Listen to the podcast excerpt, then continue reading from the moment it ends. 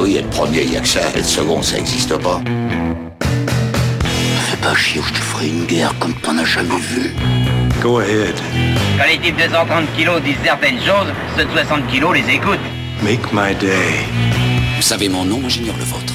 Qui êtes-vous?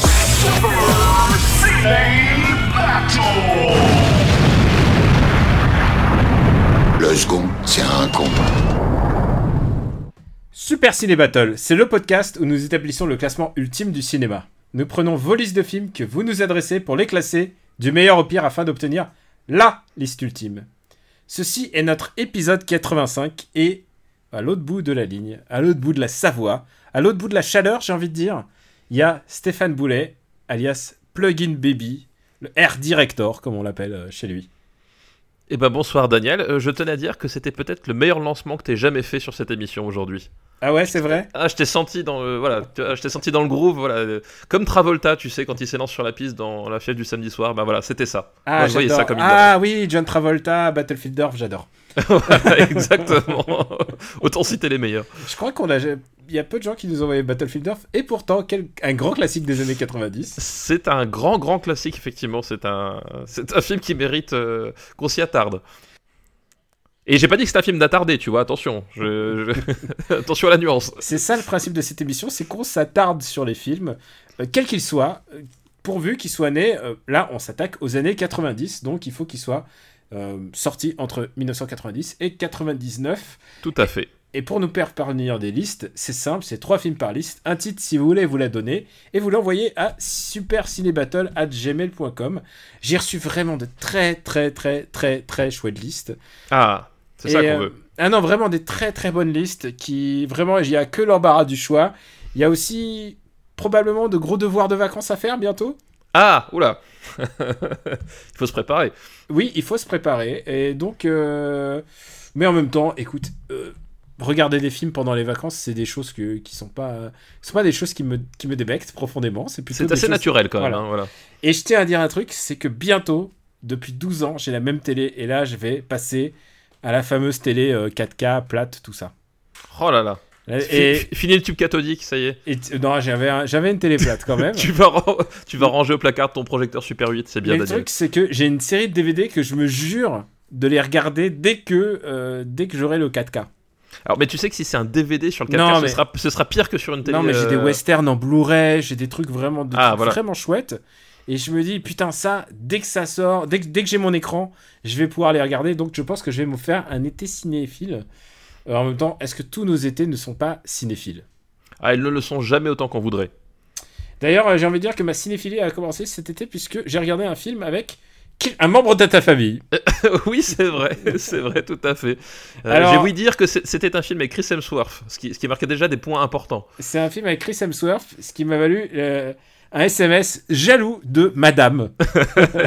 Exactement. Elle m'a dit quelle chance pour le film, précise-t-elle. Oui, oui, bah oui, oui, j'imagine bien, c'est ça, c'est son âme de cinéphile qui, qui parle avant tout. Bien sûr, bien sûr, évidemment. Euh, Ça veut dire que tu ne l'emmènes pas assez voir des films de Chris Hemsworth? Mais il n'y a, pas assez de films de Chris Hemsworth qui sortent aussi, c'est ça le problème. Je veux dire, au bout d'un moment, euh, euh, on, on s'est résolu, tu sais, on, on- c'est quoi C'est la Blanche-Neige et la sorcière Enfin, je me rappelle plus. Et le chasseur, je sais plus. Enfin, le truc. Quoi, le truc où il est le plus sexe, mais en même temps qu'il est le plus inutile? Voilà, c'est ça, c'est genre. Il y, a- y a ça dans le, ma- dans le magasin, mais tu sais, on hésite quand même, quoi. C'est euh, c'est celui où euh, Charlize Theron joue la méchante, non? Euh, alors, je l'ai pas vu, donc euh, je, je prends ton mot sur, Alors- sur parole, mais je crois bien que c'est celui-là, oui. Comme disait un ami, Charlize Theron se fait des- une espèce de boucaquet de lait dedans.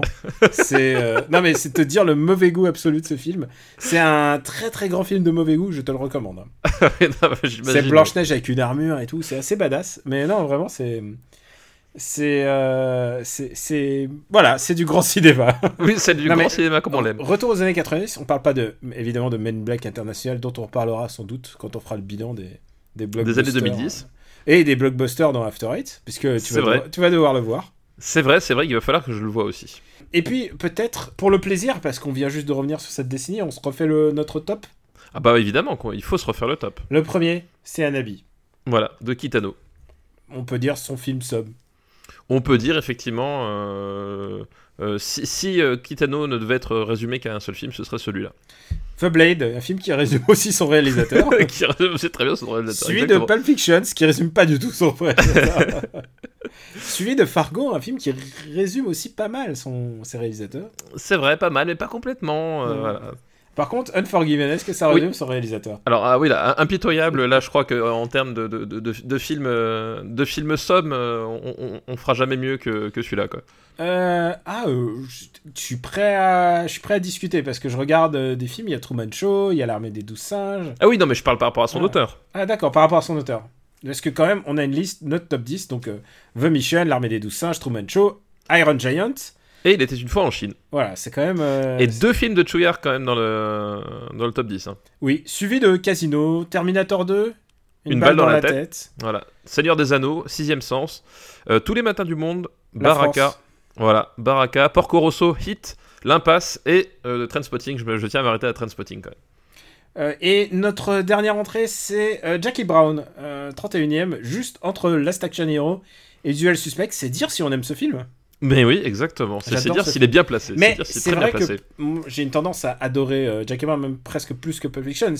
Mais en termes de ce que Pulp Fiction a apporté au cinéma, en tout cas à, à- et à- à son réalisateur en particulier, euh, on peut pas nier aussi son apport. Il y a, il y a nos, nos goûts s'équilibrent aussi par rapport à, à l'aura des films aussi. Il faut- Bah, il y a, y a un peu de tout. Puis euh, Mm. effectivement, après, il y a des. Il y a euh, une histoire de ressenti et aussi de discussion âpre avec toi.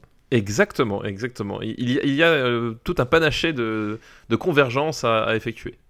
Eh bien écoute, on va commencer avec quelques listes qui ont tous le point commun de gens qui euh, les écoutent en allant au travail, j'ai l'impression. Alors les pauvres, parce que étant donné que les épisodes font deux heures, j'espère qu'ils mettent plusieurs trajets parce que sinon ça, ça doit être invivable. Et c'est une liste qui nous est envoyée par Pierre. Eh ben merci Pierre pour ta liste.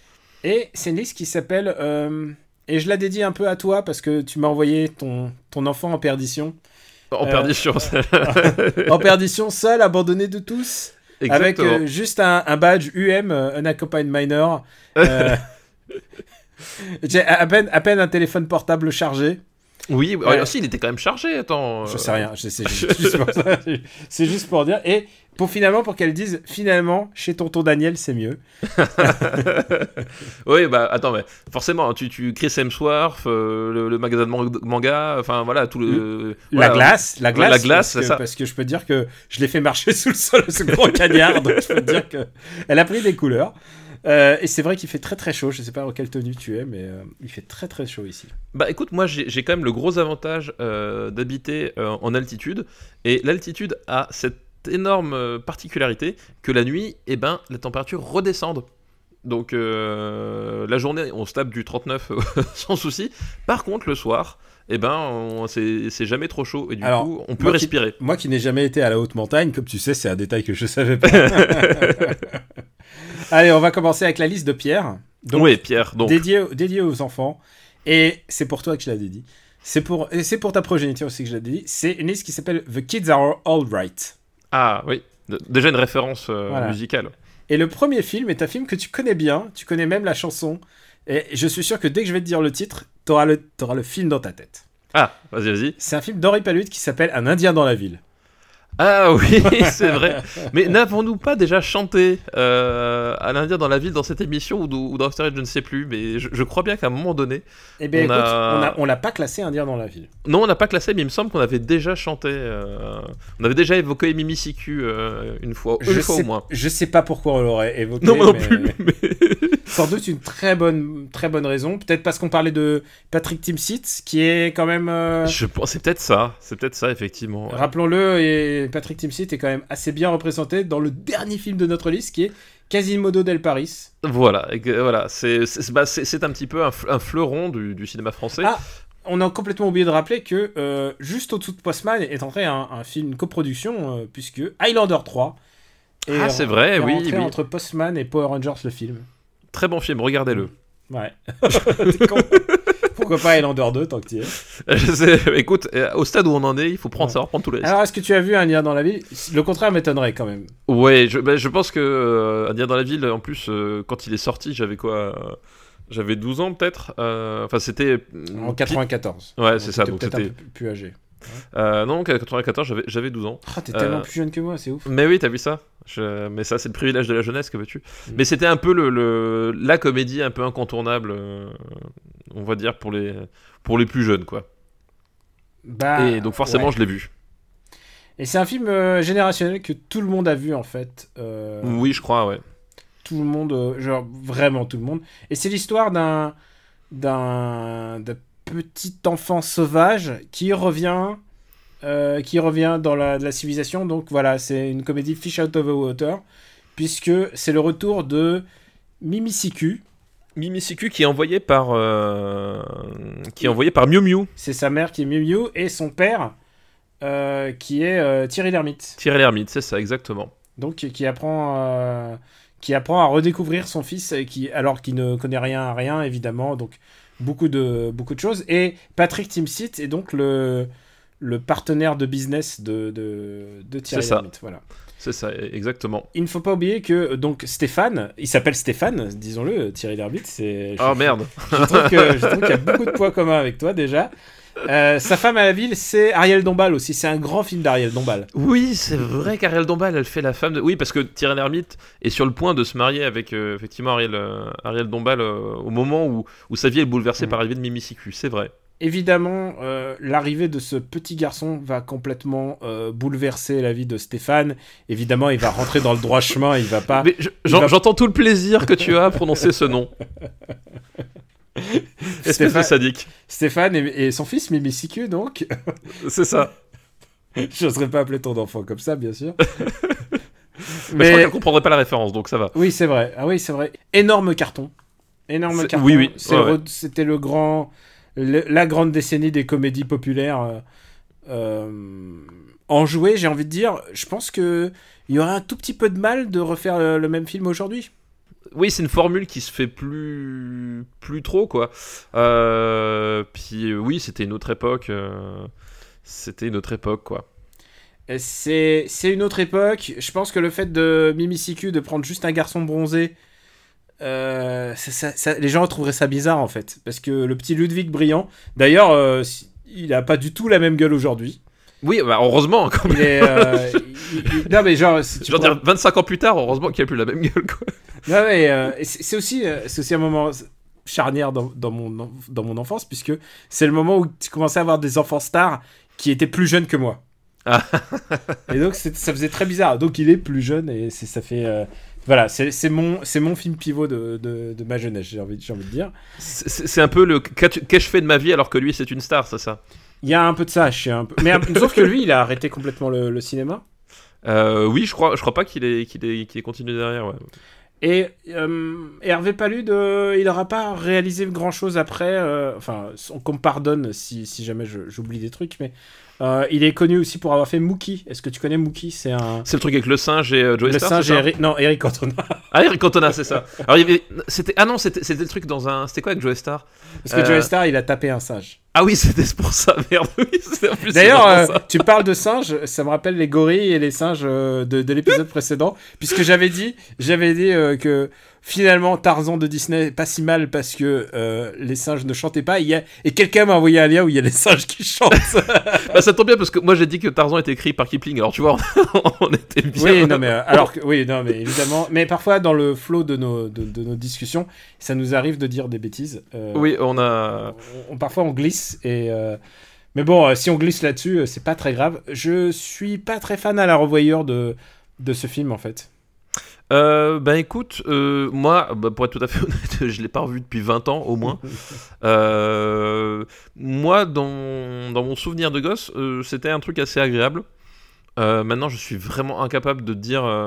voilà, enfin, il y a, y y des scènes qui m'ont, enfin, pas- marqué, mais voilà, il y avait, il y avait tout le, tout le jeu avec la, la voisine qui était forcément vieille, où, euh, tu sais, Mimicicu, il, il, embranche un pigeon, Ah, et puis après, il, lui- euh, il fait des coups de sarbacane, ouais. Ouais, il, il, lui fou- il lui file un coup de sarbacane dans le front, euh, donc ça, ça me faisait rire, je, je dois avouer. Euh, voilà, après, voilà, je pense pas que ça doit être. Enfin, voilà, c'était un film qui passait bien, mais c'est pas. Je pense pas que c'est. Voilà, que c'est soit devenu En- un truc, un classique intemporel, quoi. Entre guillemets, c'est les classiques TF1 de leur époque. Non, mais alors même pas entre guillemets, parce que euh, je- C'était produit pour ça, c'était produit pour passer le. le- je- je pense qu'effectivement, si on cherche bien, je suis sûr que c'est même une production TF1. hein. Ah bah, TF1, Euh, ils avaient de toute manière des billes dans tous les films. hein, pas- Mais, euh, mais oui, c'était effectivement la, la production, enfin le, le type de film qui était produit pour passer, pour passer à à 20h50 le dimanche soir, quoi.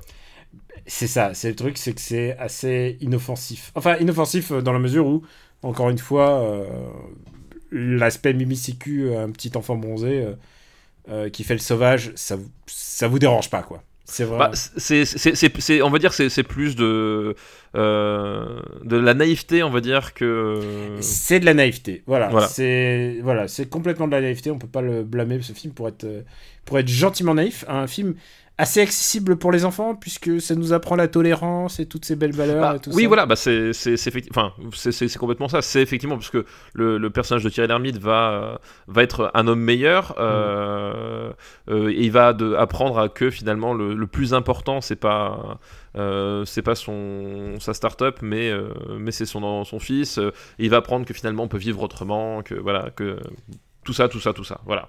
Hum, juste un petit mot. euh, Donc oui, c'est vrai qu'il retrouve les belles valeurs et il n'épouse pas Ariel Dombal, mais finalement il retourne. euh, Il, re- il retourne avec. euh, il Miu Miu. retourne, il retourne mieux, voir mieux mieux dans l'Amazonie. Et je peux dire que c'est un choix de vie quand même.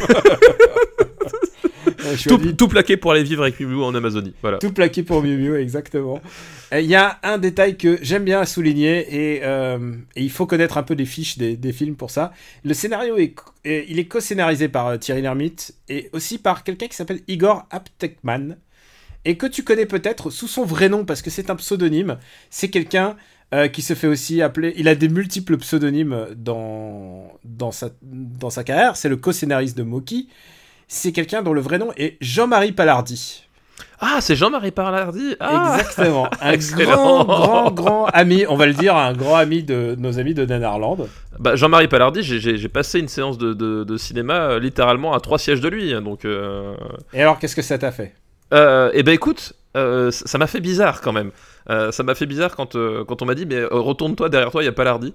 Et j'ai fait oh merde, oh merde, oui effectivement, il était là. Et c'était effectivement pour la projection de Vivre pour survivre, qui est quand même le grand chef-d'œuvre de, de Palardi. Je crois qu'on on peut le dire que c'est son film Somme et c'est quelque chose qu'il n'a jamais réussi à dépasser. Peut-être que sa carrière en a souffert derrière, j'im- j'imagine.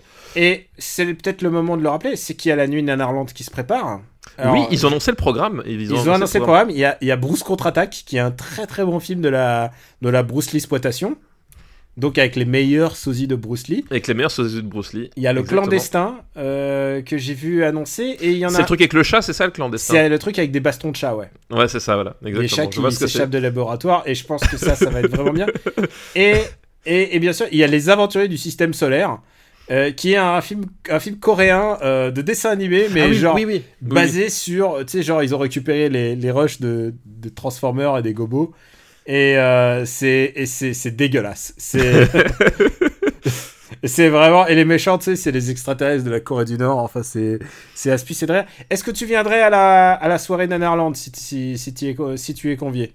Euh, bah écoute, je pense que oui, parce que dans mon souvenir, c'est quoi? C'est le troisième euh, euh, samedi de septembre, c'est ça? C'est euh, c'est fin septembre si je me souviens bien et euh, je crois que cette année je peux y aller. C'est ça l'intérêt, c'est qu'on disait. Ah bah ensemble. écoute, écoute, euh, la rédaction s'engage. La rédaction s'engage et c'est le moment de remercier les patriotes qui vont, qui vont financer ton, ton billet de train en fait, j'ai envie, j'ai envie de C'est dire. ça exactement. Elle va euh, financer la rencontre au sommet avec euh, nos amis d'Anarland. Voilà. voilà, qui...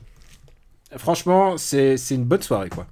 C'est, c'est, c'est une bonne soirée. C'est- Et en plus, on rencontre plein de gens bien. Enfin, je veux dire, tous- tous les gens de bon goût et amateurs de vrai Ouais. cinéma sont, sont là, quoi. Ce serait une bonne occasion aussi parce que t'as un film, t'as t'as un film, t'as un bouquin, à, t'as un bouquin à vendre mon gars. J'ai un bouquin à vendre, effectivement, tout à fait. À vendre, et, et surtout, bah, du coup, euh, pour le coup, euh, peut-être même à dédicacer sur place. Euh, je m'engage un peu pour eux, mais voilà, comme ça, je les mets devant le fait accompli. En tout cas, prenez vos billets. Les billets seront, je crois, ils seront disponibles à partir de du 28 juin. Ah, donc euh, c'est dans dans deux jours. Dans... Ah merde, donc c'est Donc c'est déjà passé. c'est déjà passé. Achetez vos billets et c'est au Grand Rex. Nous sommes dans le futur, Daniel. Voilà, on est déjà dans le futur. Alors, on va se remettre dans le présent, c'est-à-dire le présent, c'est 84, 92, 94. C'est un Indien dans la ville, où est-ce qu'on le met Et écoute, euh, Ania dans la ville, euh, voilà, moi je conserve un certain capital sympathie pour ce film-là. Euh, Ouais, un capital sympathie modéré, j'ai envie de dire. Oui, non, mais voilà, après, je, je sais pas non plus. Je veux dire, Euh. par rapport aux visiteurs, je pense que le visiteur est plus fort qu'un indien dans la ville. Je pense aussi. euh, euh, je vais te laisser taxi au-dessus parce que voilà, j'ai l'impression que ça compte pour toi. Euh, voilà, je, je sais que voilà, on a chacun nos, nos- nos repères qui ont construit notre cinématographie. Toi, c'est taxi. Bon, voilà, je, je- je ne juge pas. hein, attention, Euh, loin de moi l'idée. Euh, loin, de, loin de moi l'idée de juger quoi que ce soit. Euh, par contre, euh, je le, euh, je ne le verrai déjà pas en dessous de, de Airbud. Ah, c'est vrai? Ouais. Je mettrais juste au-dessus de Airbud, ou peut-être même au-dessus de la leçon de piano, tiens, tant qu'à faire. D'accord, ok, c'est bon. Je. C'est Donc- quoi, comme disait un, de mes, un, un ami à moi, il disait il y, a des- il y a des combats, il faut savoir de pas les mener. un indien dans la ville, donc rentre euh, 108ème entre minuit dans le jardin du bien et du mal et, euh, et, le Et la leçon de piano. Et la leçon de piano. J'espère que ça fera plaisir aux deux réalisateurs de, de, de- de films suscités. Voilà, la leçon de piano, grosse marade aussi quand même. Gros, vraiment. gros, gros, gros, ouais, gros, gros capital sympathie. Le deuxième film, ah bah justement, je crois que je crois que tu as des affinités avec ce, ce film. C'est le village des damnés de Jean Charpentier. Ah, le village des damnés de Jean Charpentier. Ça m'étonne qu'on l'ait même pas classé encore. Bah écoute, on a, on a finalement placé assez peu de, de Jean Charpentier. euh, euh, après, il n'en a pas fait non plus des tonnes dans les années 90. Euh, donc, le village des damnés, donc, qui est un remake d'un film classique. des années 60. Voilà, d'un classique des années 60. Euh, le pitch de base, c'est en fait dans une petite ville, de, la petite ville de Midwich. un jour, une... quelque chose endort la population pendant, euh, je sais plus, c'est quelques heures. Mhm. Euh, quand, euh, euh, la, quand le- le- la population se réveille, ils se réveillent déjà tous en même temps. Il y a eu quelques accidents au passage, quelques morts. Euh, mais surtout, on- les mois qui suivent, on se rend compte que toutes les femmes de Midwich euh, sont enceintes et sont tombées enceintes en même temps. Donc, on finit par comprendre que c'est au moment du, du fameux événement. Euh, et neuf mois après, naissent, euh, tous en même temps euh, des bébés, des bébés qui en grandissant vont devenir des, enfants tout blonds et avec un- une capacité de communica- communication et d'empathie proche de zéro. Euh, voilà, et du coup, on, on va finir par se dire que c'est un peu curieux quand même, tous, ces, tous ces enfants identiques euh, qui en plus euh, on- ne sont pas spécialement sympathiques avec les gens autour d'eux. Et l'idée, c'est qu'en fait, ben, ces enfants-là ne sont pas forcément naturels et sont des progénitures un peu venues d'ailleurs et, et que leur hostilité envers les gens en général et leurs parents en particulier euh, cache quelque chose. Ça me rappelle un- une personne que j'ai gardée il y a pas longtemps.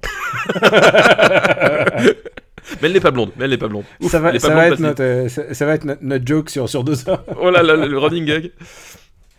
Donc voilà, et euh, du coup, c'est un, un film qui a la particularité d'être l'avant-dernier à être sorti au cinéma de euh, Superman. euh, Ah non, c'est son dernier. euh, avant son accident en tout cas.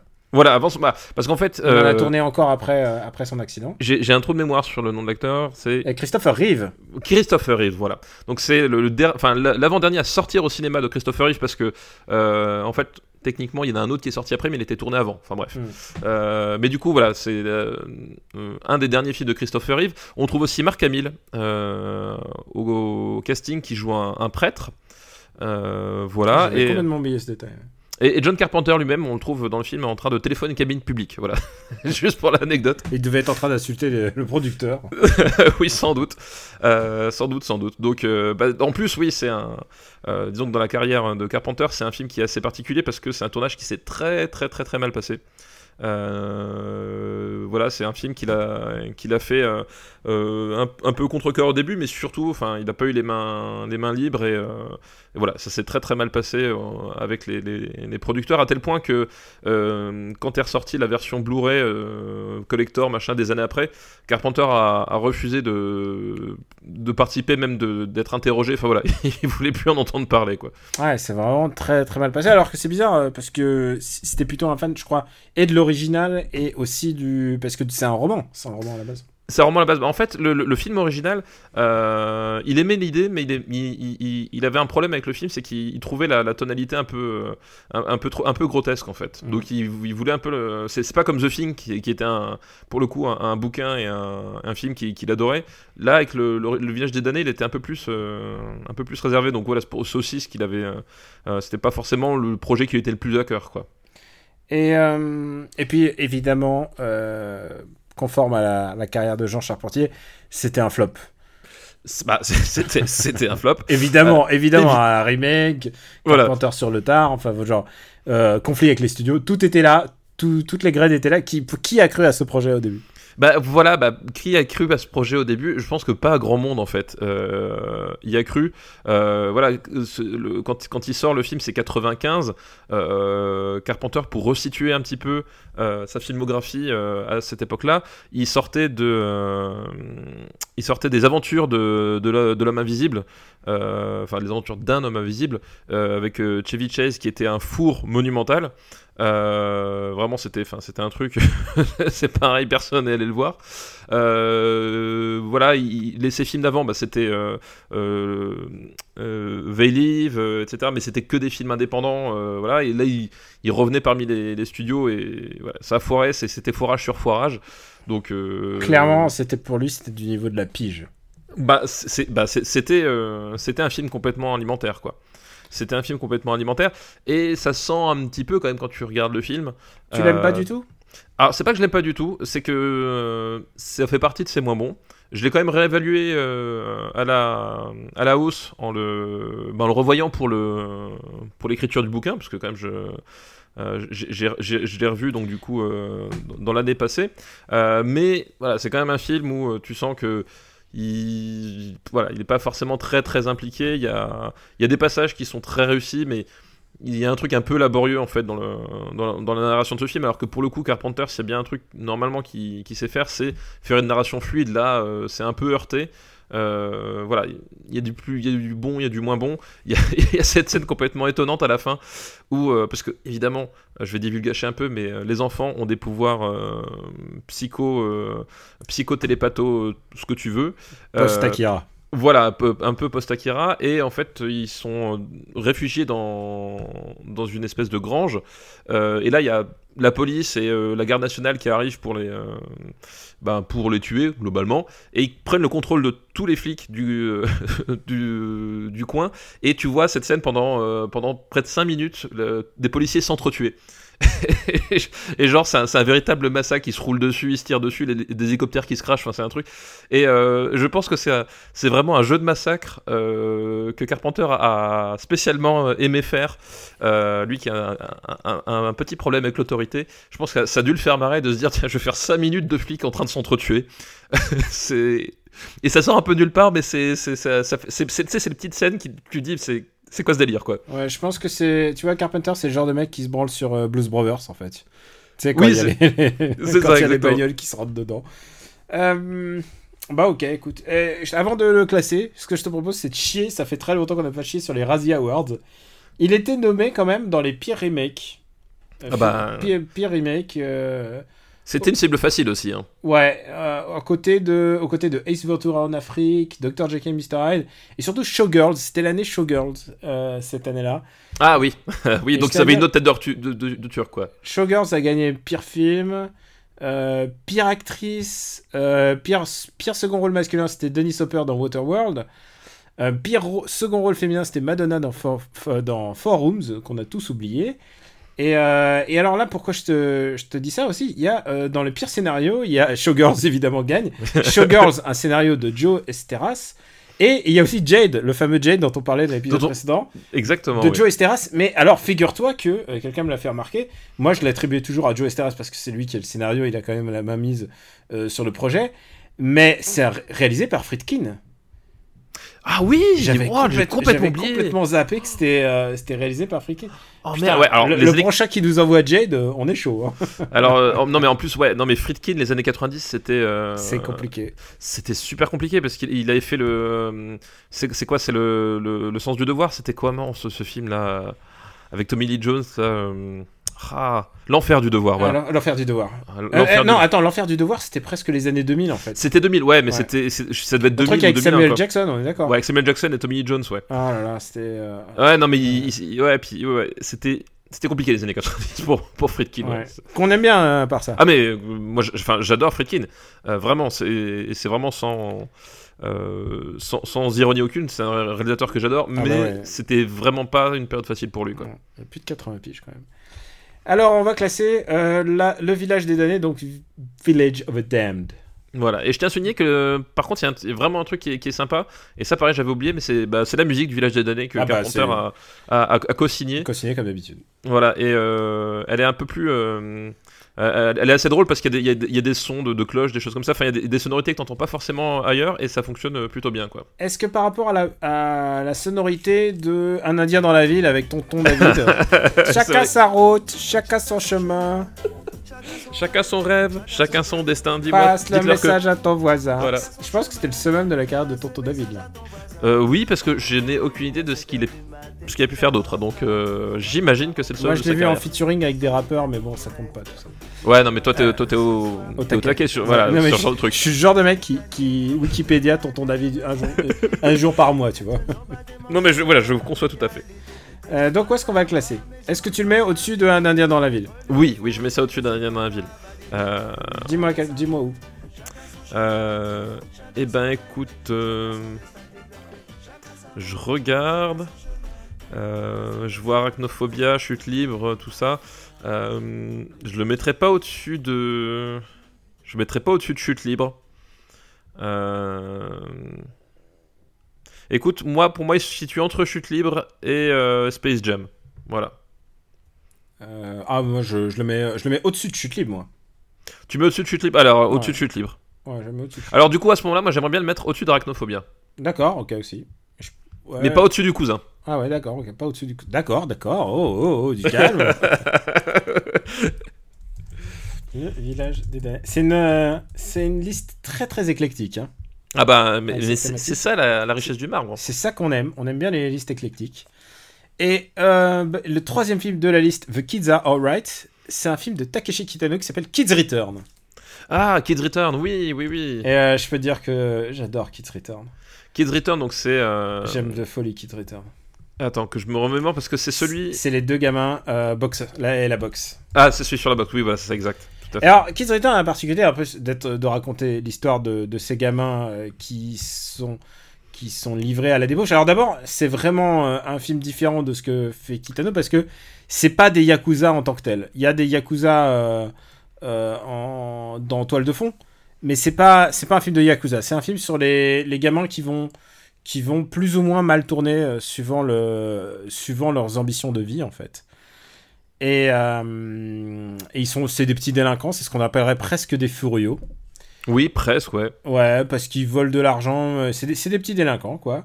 Et euh, et il y en a un, euh, et il y en a un qui se décide de, il se fait casser la gueule et il décide de, pour éviter de se faire casser la gueule, de devenir boxeur en fait. De et du coup, et du coup, il commence à, il commence à devenir boxeur pendant que l'autre, si je me souviens bien, euh, si je me souviens bien, lui il devient yakuza en fait.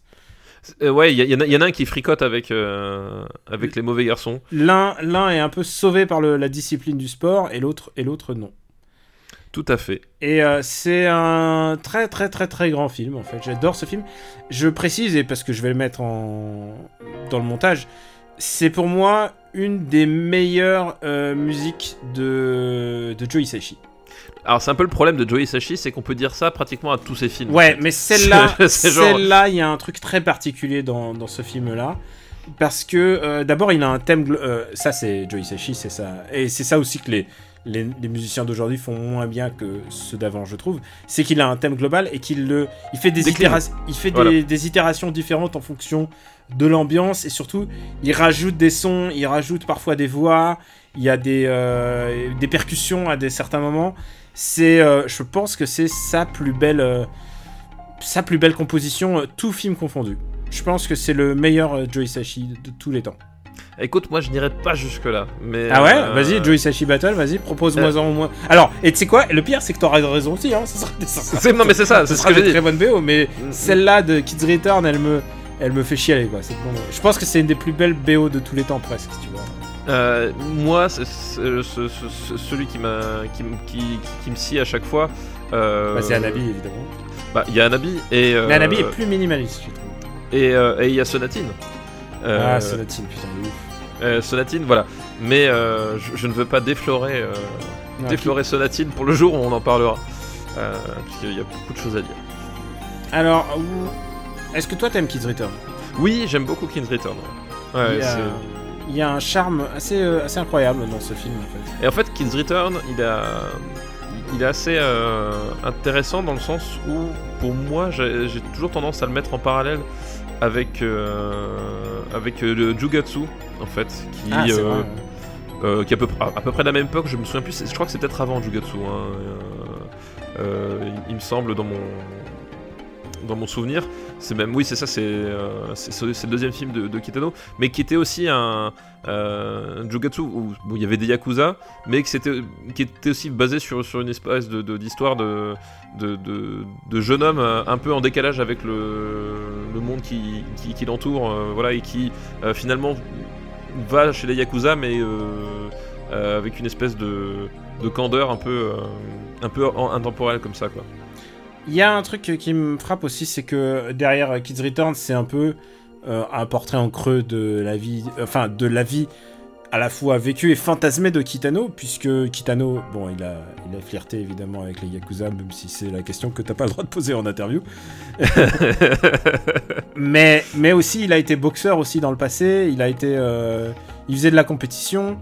Et, euh, et puis il y a une vraie ambition de faire un film de boxe, c'est-à-dire euh, un film de boxe. Alors je sais pas si C'est un genre à part entière, le film de boxe. De toute façon, c'est- Ouais. c'est devenu un genre à part entière par la force des choses. quoi. Et je trouve que c'est un, un film de boxe euh, mélancolique. Alors d'abord, je trouve que tous les films de boxe, un bon film de boxe, c'est mélancolique, hein, tu sais. Et, Comme euh, Rocky 4. Comme T'es con. Mais tu vois, il y a un truc de euh, presque existentiel en fait. C'est que tous ces gamins euh, ils se demandent qu'est-ce qu'ils vont devenir et, et ils ont aucune idée sur ce qu'ils vont devenir. Et c'est intéressant de voir deux chemins bifurqués en fait. C'est vraiment ça. Bah oui, est- complètement, oui. C'est Je- même, euh, c'est même effectivement euh, deux, deux faces d'une même pièce en fait. Euh, puisque le- leur parcours, ils vont vraiment le faire au, au début ensemble et puis petit à petit, ils, ils vont s'écarter, mais ils, sont, ils sont comme les doigts de la main quoi. Bon, il va falloir le, le classer en sachant que j'adore ce film. vraiment, c'est un film qui me, qui me bouleverse et je pense que c'est c'est un, c'est un film de boxe à, à part entière. quoi. C'est un film de boxe où il n'y a pas vraiment de grosses scènes de boxe en fait finalement si tu regardes. si tu regardes. Bah, il y a, oui, il y a quelques scènes, mais c'est, euh, mais, mais c'est effectivement pas le, forcément le plus important ou le, le clou du spectacle non plus quoi. Et puis euh, il y a eu une suite à Kids Return, tu le savais, Euh, qui s'appelle Kids Return Saikai no Toki. Et, D'accord. qui est, ça veut dire le retour, enfin le l'heure- de la re- re- des retrouvailles. Donc le retour des, des enfants de, de la retrouvaille quoi. C'est, Le retour des enfants du retour. c'est ça. C'est... qui est sorti euh, dans les années 2010 euh, que et, et je tiens à dire un truc c'est que je l'ai pas vu et, et j'ai pas envie en fait je crois que c'est pas les mêmes acteurs euh, c'est pas Oui, puis, puis- enfin, en plus, enfin, je veux dire les atmosphères de, enfin, les films de Kitano. Enfin, j'ai dit ça, mais en fait, il a fait trois outrages, donc euh, bon, voilà. Mais euh, dans l'absolu, enfin, ces films-là, oui, c'est pas comment, des films. Comment Kitano il fait pour rester vivant dans Outrage? Parce que chaque fois j'ai l'impression qu'il meurt et il revient Mais euh, est-ce que c'est ce comme ce sont, euh, des, ce sont des réalités parallèles, je crois? est-ce que c'est comme c'est peut-être les jeux Yakuza tu sais où il y a des mecs qui reviennent ils reviennent 15 fois euh, genre tu sais c'est le boss de fin de niveau il faut lui filer 10 000 coups de couteau lui ça marche pas Non, mais tu sais, bah, ouais, c'est comme dans les, comme dans les scénarios Capcom. En fait, t'as pas vu en fait dans l'angle mort que finalement la, la balle elle avait juste frôlé. Enfin bon, si tant est que ce soit possible dans Outrage. Voilà, je ne sais pas, je ne sais pas non plus. Ah, J'ai arrêté de me poser la question en fait, pour être tout à fait honnête. alors dis-moi où est-ce que tu voudrais classer ce film Alors, euh, moi, euh, moi j'ai une barrière haute. d'accord Voilà, ma barrière haute c'est LA Confidential, euh, elle- attends attends attends, attends faut que je regarde. 23. Tu peux pas le voir au-dessus de la Confidential. Ouais, c'est ma barrière haute. Laisse-le moi au-dessus de Polystory quand même. C'est dire à quel point j'aime ce film. Euh, au-dessus de Polystory 3 Ouais. C'est pas beaucoup plus haut. Hein. Bah, c'est vraiment parce que c'est toi. Ouais. Mais on retiendra que c'est en dessous de Trainspotting. Bah oui, en fait, je, je savais que je fallait pas viser au-dessus quoi. tu savais que c'était compliqué de négocier. ouais, non mais c'est- tu sais quoi Non en fait tu vois si je te l'avais dit au-dessus de la passe, tu vois peut-être que tu peut-être que tu tu cédais, mais si je te le disais au-dessus de, tu vois, il faut faut, faut savoir quel mot dire en fait avec toi. Exactement, c'est... mais c'est c'est- c'est ça l'art du marbre. C'est- C'est C'est finalement. aussi, euh, euh, c'est aussi un des- voilà. Moi je l'aurais je l'aurais presque mis en top 20. Non mais, euh, Mais bon, je le sais marbre bien, a mais, parlé. mais voilà, le marbre a parlé. Mais tu sais, c'est aussi ça, la quête de vérité n'est pas forcément euh, Ouais. la quête de satisfaction.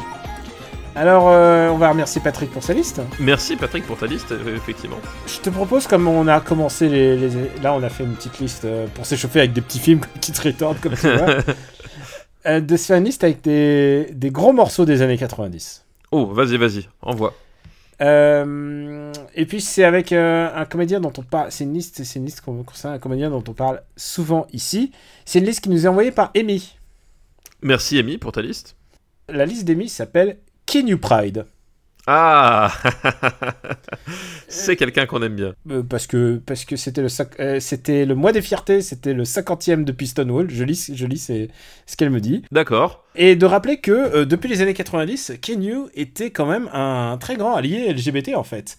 Tu sais quoi? Je, je connais pas exactement ce que ce que Kenyu le sens de allié LGBT de, de Kenyu, mais je sais que c'est un gars bien. Donc dans le doute, je pense qu'il est je pense qu'il est Oui, c'est- je, je pense qu'effectivement, s'il y en a un qui, qui risque pas de nous décevoir là-dessus, c'est lui, quoi. Ouais, Kenyu, genre tu sais quoi? Je pense que s'il y a un mec qui fait une bonne action dans le monde en ce moment, c'est Kenyu Reeves. Et- non, mais complètement, ouais. et je, je sais pas à quoi c'est lié, mais je suis sûr qu'il est en train de la faire. Et, euh, et ça me briserait le cœur de savoir que même qui, qui, boit la peau du lait, quoi. Tu vois, c'est vraiment genre, pour moi, je crois que c'est l'être parfait. Et je crois que, je sais pas si t'as lu son interview dans JQ à l'occasion de, Non, de non, John je- Wick 3. euh, et putain, mais il, est, il a l'air tellement génial, j'ai tellement envie. Tu sais, je bois pas de bière, j'ai envie de boire de bière avec. Mais s'il faut, demain, on aura un article euh, sur Le Point avec marqué Attention, Kenny Reeves euh, met le lait avant les céréales. Et là, Ah c'est- fini. Ah non, Là, le lait fini. avant les céréales, ah non, je peux pas le croire. Donc Kenyu, euh, c'est Kenyu qui est- Kenyu- cette liste Kenyu Pride, c'est qu'on pourrait presque sous-titrer Kenyu un gars bien. Euh, on va commencer par le premier film de cette liste qui est My Own Private Hideout. Idaho, ouais, bah, forcément. Et un film dont on a régulièrement parlé parce que on va dire que c'est un des films euh, les plus importants de début des années 90, en particulier pour la communauté LGBT. Et c'est un film euh, signé euh, Gus Van Sant. Donc, euh, Gus Van Sant qui est un peu l'un des réalisateurs qui, qui, a su le, mieux capter finalement les. Ce que c'est que d'être un adolescent en fait d'une manière générale et de façon assez intemporelle en fait et à travers les âges et régulièrement il nous a toujours balancé un film coup de poing sur l'adolescence sans Ouais. pour autant euh, euh, merde j'ai oublié le film avec les ados qui finissent par tuer un autre ado horrible là, que tu m'as fait voir là. Elephant. Euh, non je pensais pas à Elephant je pensais, mais je pensais pas à Elephant justement. Le film de Larry Clark en fait je pensais à ah oui oui oui. Ah, ouais, je- celui qu'on entendra parler il y a quelques, quelques Je- épisodes. Mais je vois tout à fait ce- Ouais. celui avec le, le, le procès et tout oui oui ah je vais retrouver mais t'inquiète, vas-y continue je vais Bon, voilà. mais donc, euh, mais donc du coup, euh, oui, c'est un, un réalisateur qui a, qui a toujours euh, senti quelque chose dans l'adolescence, que ce soit dans La rencontre de Forrester, si t'es d'accord avec moi, je trouve que c'est un truc où il captait vraiment Ouais, ouais. ça. Euh, et même dans, même, même dans Last Days, puisqu'il s'attaque quand même à un adulte, mais tu vois, il, il a un truc entre le, il comprend le mal de vivre des gens en fait, je trouve assez bien. Et, euh, et aussi leur envie de vivre, parce que y a, on, a, on trouve à la fois, dans, parfois dans les, les moments difficiles de ces films, on trouve aussi l'envie de vivre. Enfin, c'est très Bully. particulier. Ah voilà, c'est Bully. Bully. Ouais, Comment j'aurais pu oublier ça Voilà. Parce que j'ai trié le jeu Bully il y a pas si longtemps, un jeu de Rockstar. Donc, euh, Mount Private Idaho et euh, commence presque de manière euh, plus positive, puisque c'est l'histoire de deux toxicomanes qui se prostituent. oui voilà bah écoute Et c'est un road movie, c'est un road movie. C'est un road movie, euh, effectivement. Donc euh, avec euh, Keanu Reeves, euh, forcément, puisque c'est le thème de la, de la liste, mais aussi avec River Phoenix, le, le toujours regretté River Phoenix. Et c'est dire si c'est un casting deux étoiles. complètement. Ah, et- c'est deux très. Alors, on a souvent sous-évalué l'acting de Keanu Reeves, mais et aussi parce qu'il il est face à River Phoenix dans ce cas-là. Mais on le dit souvent dans ces films où il y a deux acteurs qui tiennent, euh, qui se tiennent la tête comme ça. euh, l'un n'existerait pas sans l'autre quoi. Sans, bah, sans le ça, de Keanu Reeves, River Phoenix ne donnerait pas ça quoi. C'est ça, enfin c'est effectivement le, le syndrome Tom Cruise dans, dans Rain Man, où euh, effectivement euh, à un moment donné la justesse de, de Keanu Reeves permet à River Phoenix d'éclater quoi. Et je pense qu'effectivement tu, tu, tu ne peux pas, enfin tu peux pas être mauvais, enfin je veux dire dans une telle symbiose en termes de personnages et, et d'acteurs, euh, si euh, Keanu Reeves était vraiment mauvais, ça aurait, f- ben, le film n'aurait fonctionnerait pas quoi. Enfin voilà, c'est dans, dans ce genre de cas c'est c'est c'est pratiquement un, un, un deal breaker quoi. Il y a un truc dans leur, euh, dans leur nuance de jeu, c'est que euh, ils s'aiment. Ils ont une amitié, euh, ils ont une amitié de euh, platonique, mais en même temps, euh, c'est parce que l'acteur joué par Kenyu, il dit être hétérosexuel en fait. Oui, Il oui est ça. prostitué aussi, mais euh, il dit être hétéro. La manière dont je le joue Kenyu, il, le, il, le- il a une manière de d'estomper les frontières en fait. C'est que tu sais pas trop euh, sur quel pied jouer en fait avec, avec lui. Bah, en fait voilà parce que Alors que River Phoenix est beaucoup plus brut de décoffrage quoi. bah, le, personnage de River Phoenix en fait lui est euh, est homosexuel et donc du coup il est dans une dans une posture qui est pas la même puisque lui il est il est finalement honnête avec euh, avec lui-même et avec son rapport au monde. Alors qu'effectivement le personnage de de Keanu Reeves euh, lui c'est encore celui qui euh, bah, soit se l'avoue pas soit n'ose pas soit ne sait pas comment se situer. Voilà il est il, il dans cette espèce de, bah, de, de, de zone complètement complètement floue où effectivement s'affirmer comme hétérosexuel dans ce cas-là ça apparaît comme une, une façon de enfin c'est un masque en fait. Voilà, et c'est jusqu'à quel point il porte ce masque et, jusqu'à quel point il va, il va laisser ce, le, le masque s'ébrécher quoi.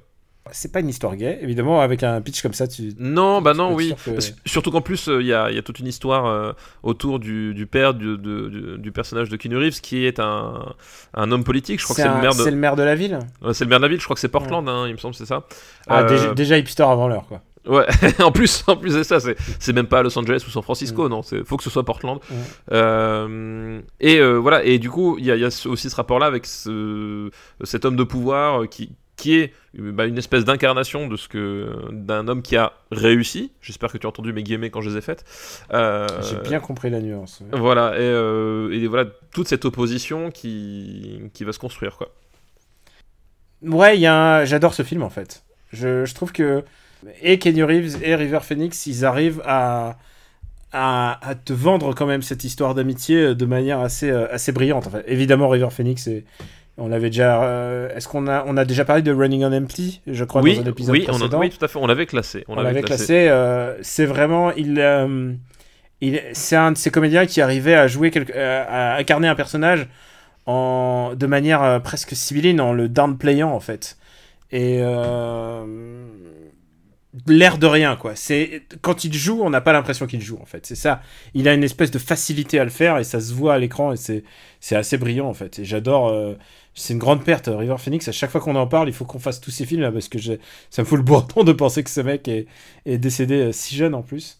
Ah bah oui, non, c'est- un acteur, enfin, c'est un acteur vraiment, euh, euh, vraiment unique en son genre et oui, oui, il, a une façon, enfin voilà, à la James Dean en fait, à te, t'accaparer dans, son rôle vraiment tout de suite parce que tu n'as pas la sensation qu'il joue effectivement. Est-ce que tu aimes ce film? J'ai- J'aime ce film, j'aime beaucoup ce film. Moi, J'adore ce film. En plus, bon alors on l'a pas dit, mais en plus c'est une version euh, modernisée de. C'est Henri IV en fait. C'est euh, c'est Shakespeare, mais en fait à l'origine le script original ça devait être vraiment dans de des langues de Shakespeare et Gus Van Sant il a fait non on va faire euh, on va faire plus urbain. et finalement ça donne le film qu'on a aujourd'hui et, et pour moi c'est un très très très grand film. Alors que, Effectivement. est-ce que tu veux le classer? Euh, eh ben écoute, euh, vas-y, vas-y toi, vas-y toi, lance-toi. Mhm.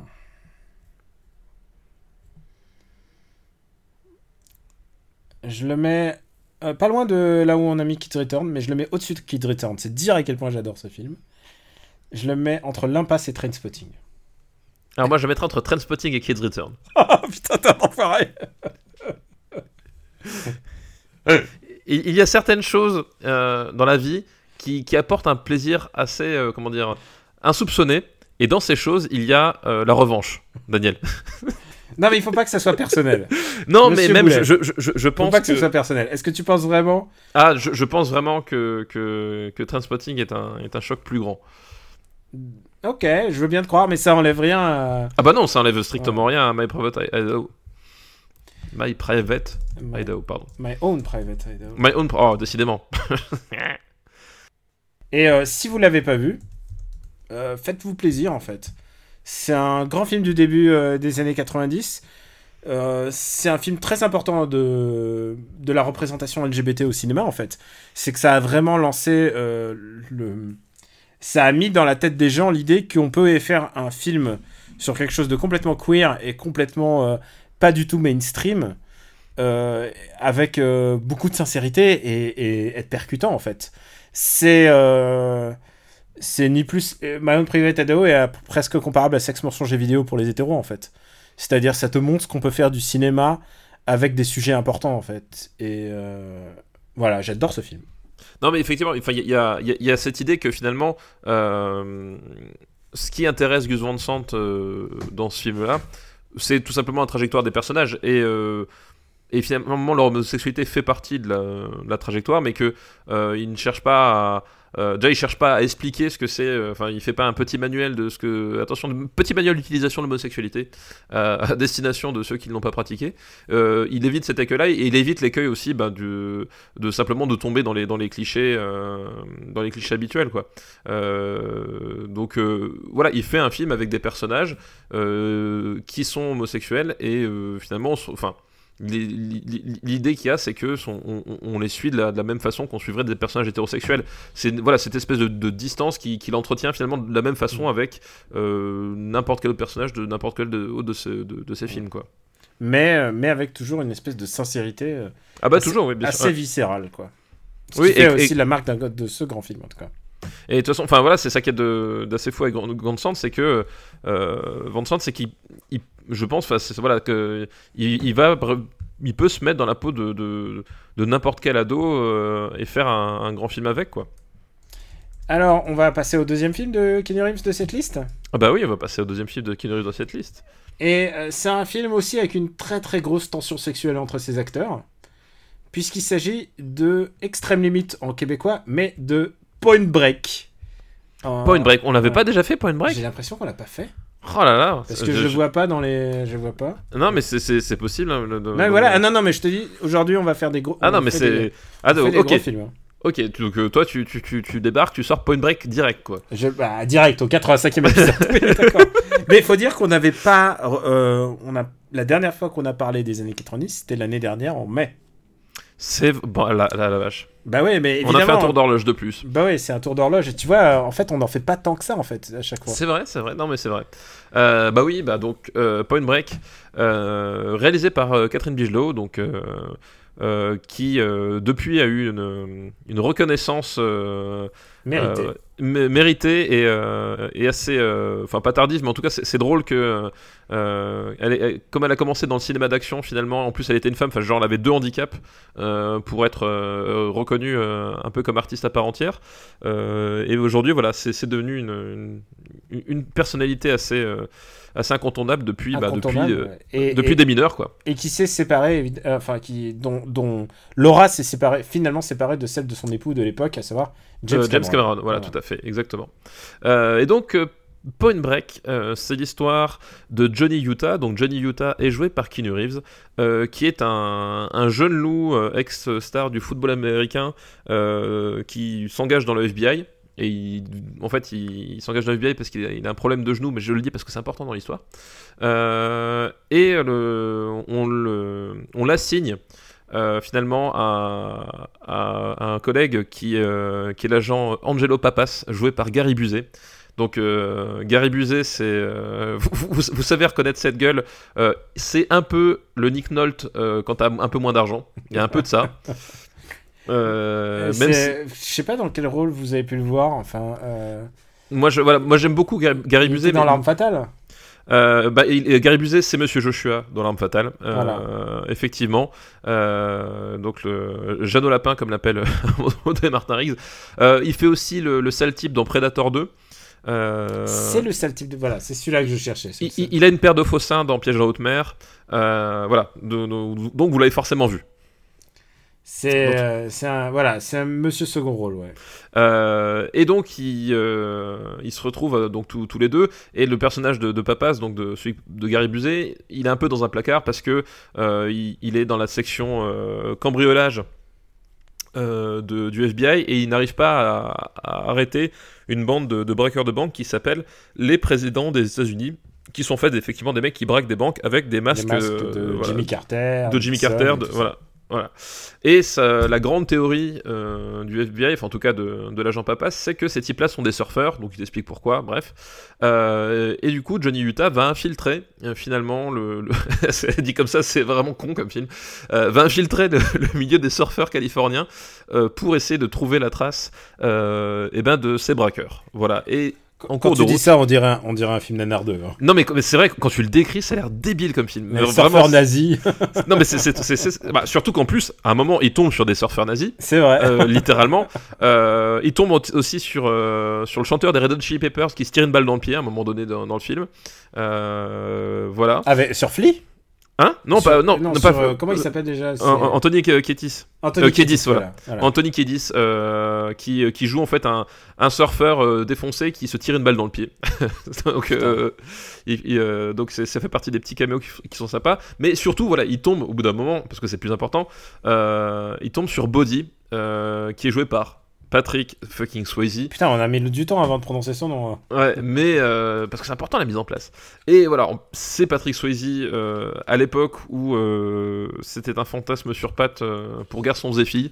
Euh, voilà, il est au- en plus là, il est fin.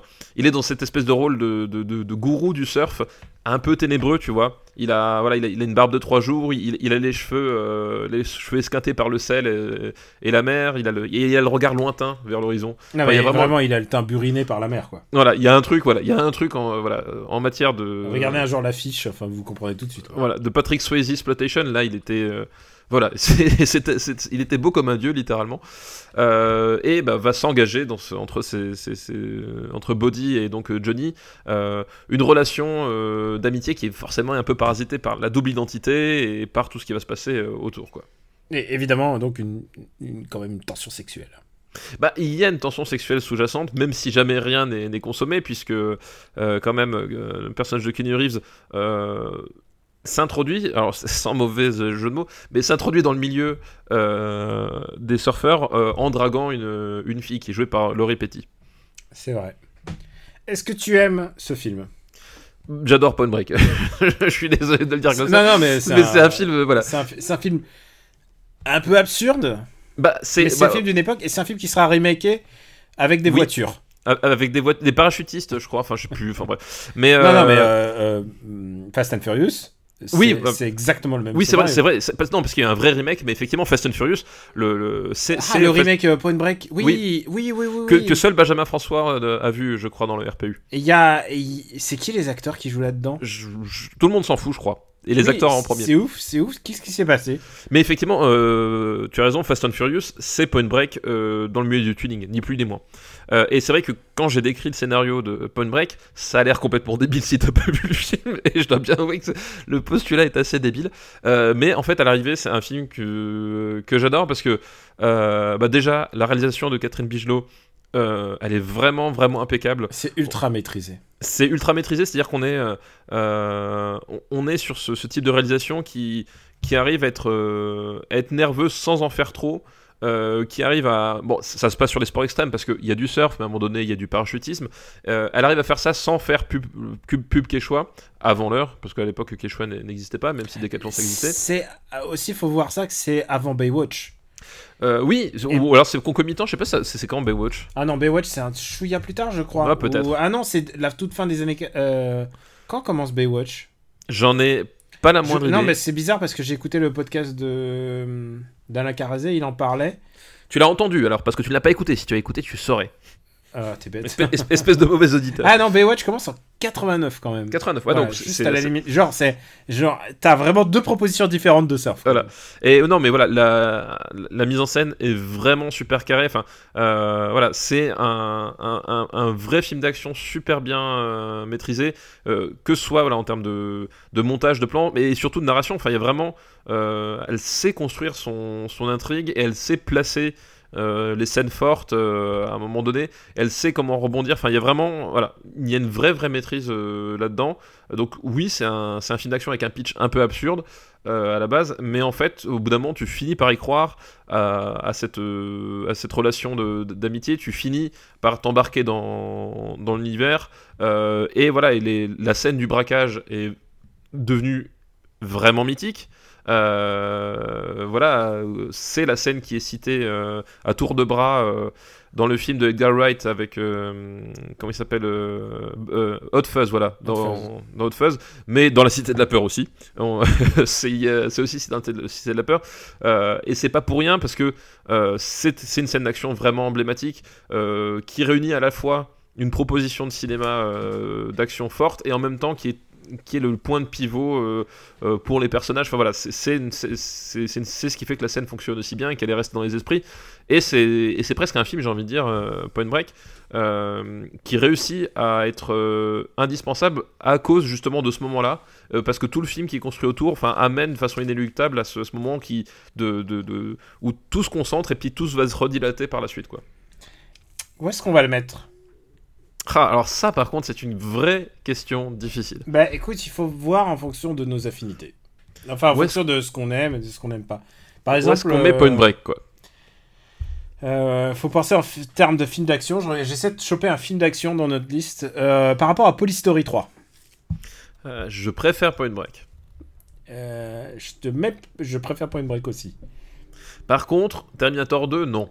Euh, ça, quand même, Point Break, c'est Ouais. moins bien que Terminator. Enfin, moins bien. On se comprend. Je- voilà. Euh, Alors, euh, moi je vais te dire, Vas-y. entre tous les matins du monde et Baraka. Eh ben, je dis Banco. Ah putain. Chez lui, ça veut dire que il est d'accord. Chez moi, ça veut dire que je suis d'accord. Exactement. Donc, Point Break est dés- entre désormais à la 17ème place. Ce qui est très dur. Euh, il est très très Ouais, dur de très, rentrer. très Ouais, maintenant, euh, il n'y a pas eu d'entrée depuis l'épisode euh, 58 dans le top 10. Donc, euh, Non, mais c'est vraiment. Enfin, je pense les que places pour, sont euh, chères. pour quelqu'un qui, qui, à un moment donné, veut s'interroger sur, euh, euh, sur le, le montage narratif d'un film d'action, Point Break, enfin, je trouve c'est un super exemple parce que c'est vraiment un film qui arrive à trouver cet équilibre entre on perd pas de temps et on ne précipite pas les choses. Vraiment, il y a, je trouve qu'il y a, il un truc qui est, qui est, qui est assez, assez ouf. Et d'ailleurs, on, on- enfin, c'est un truc euh, inné chez Catherine Bigelow parce que euh, filmer l'action comme ça, même si c'est des, des registres qui sont euh, vraiment différents, beaucoup plus graves, mais euh, ce qu'elle arrive à faire dans Detroit, euh, même dans les meilleures scènes euh, de Hurt Locker ou de euh, voilà, euh, elle, elle a un don Tout vraiment. est là déjà. hein. Ouais, Elle a un don pour, pour doser l'action. Et puis, euh, Catherine Bigelow aussi, euh, puisqu'on parle des années 90, enfin, je, je crois qu'on l'avait déjà, on l'avait déjà évoqué ou pas, je sais pas. Euh, mais Strange Days, euh, enfin, euh, voilà, c'est. euh, elle a un, voilà, un vrai don pour. euh, Strange Days, 40 4, euh, 43e chez nous. voilà. Euh, et voir la 8e émission. Elle a. euh, Enfin, écoutez plutôt, parce que si, on, si vous la Ah regardez, oui, vous avez, c'est vrai, il va mais pas voir, se passer grand voir, chose. c'est comme c'est le footnote. Oui, non, j'ai bien compris. Donc, euh, Euh, Point, Point Break rentre ouais. assez tôt. Et c'est quand même. euh, c'est quand même pour l'instant, c'est une bonne série pour Kenny Reeves. hein. Ah, c'est une super série. Pour... Non, mais voilà, c'est pour ça que Ke- Keanu Reeves, euh, qui, qui a connu des hauts et des bas et qui, et qui effectivement on a tendance un peu à sous-estimer, euh, faut pas oublier qu'il a tourné dans des films quand même assez marquants de, de leur époque. Ouais. Et maintenant, on va passer au dernier film.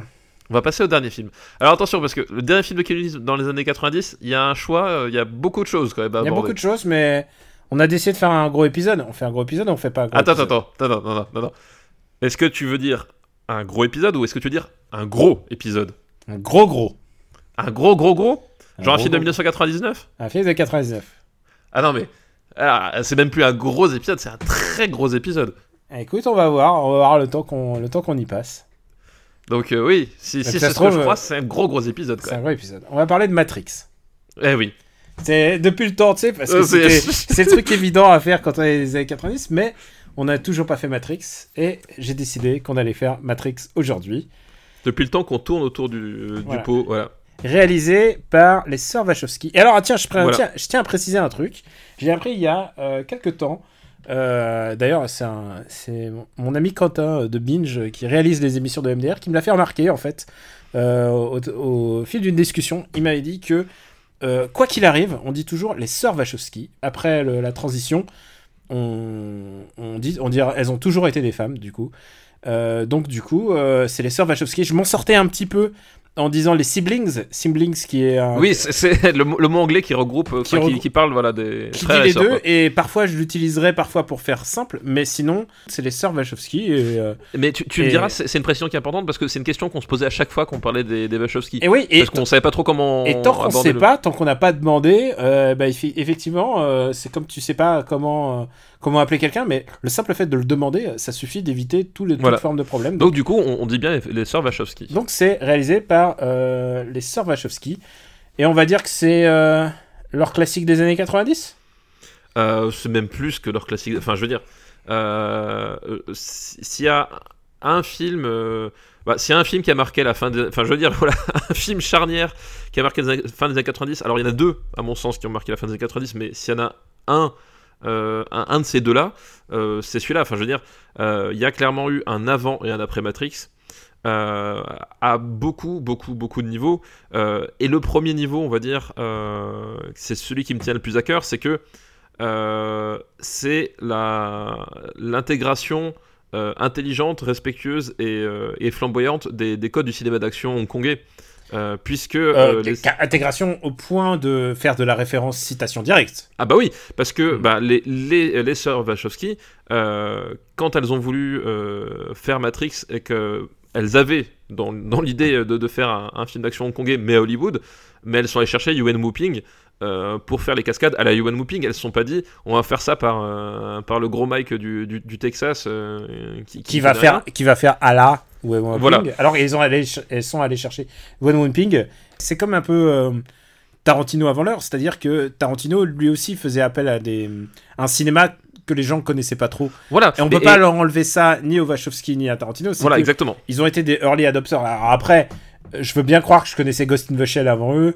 Je veux bien croire que je connaissais Oui, euh, mais- tout ça mais avant non, eux. Mais, mais, mais l'intégration et le fait de, de faire un vrai film, euh, j'ai envie de dire, bridge entre le jeu vidéo, entre, entre tout ce, ce croisement d'influences, c'est quand même, elles ont été un peu les premières à réussir en tout cas à faire ce passage. Oui, et puis euh, euh, les sœurs Wachowski et sur ce point précis et Tarantino ont aussi une ont aussi cette, cette, cette élégance qu'à chaque fois quand ils font leur film et quand ils parlent leur film ils citent abondamment les films qui les ont inspirés. C'est-à-dire que on... beaucoup de gens reprochent à Tarantino notamment de, de copier, de, de prendre, mais en attendant, Tarantino, quand il sortait Reservoir Dogs, il créait sur tous les toits, mais c'est City on Fire, regardez City on Fire, tu vois. C'est que. et, voilà. et- et pour tous ces films, hein, même pour euh, Kill Bill, il disait... mais même pour Kill Bill, voilà, euh, les Disney Blood, allez- voilà. allez-y les gars. Voilà, exactement. Y a pas, Donc- on, on peut dire, on peut pas cacher des choses aussi grandes, sauf quand tu t'appelles Disney et que tu fais Lion King. Ouais. Une boulette. Voilà, ce, ce scud que t'as balancé là. Ce headshot. Mais oui, et voilà, et, euh, et Matrix c'est pareil, c'est que euh, dans toutes les interviews, d'un seul coup, euh, moi je me, rapp- je me rappelle bien parce qu'à l'époque, j'étais abonné à HK Magazine.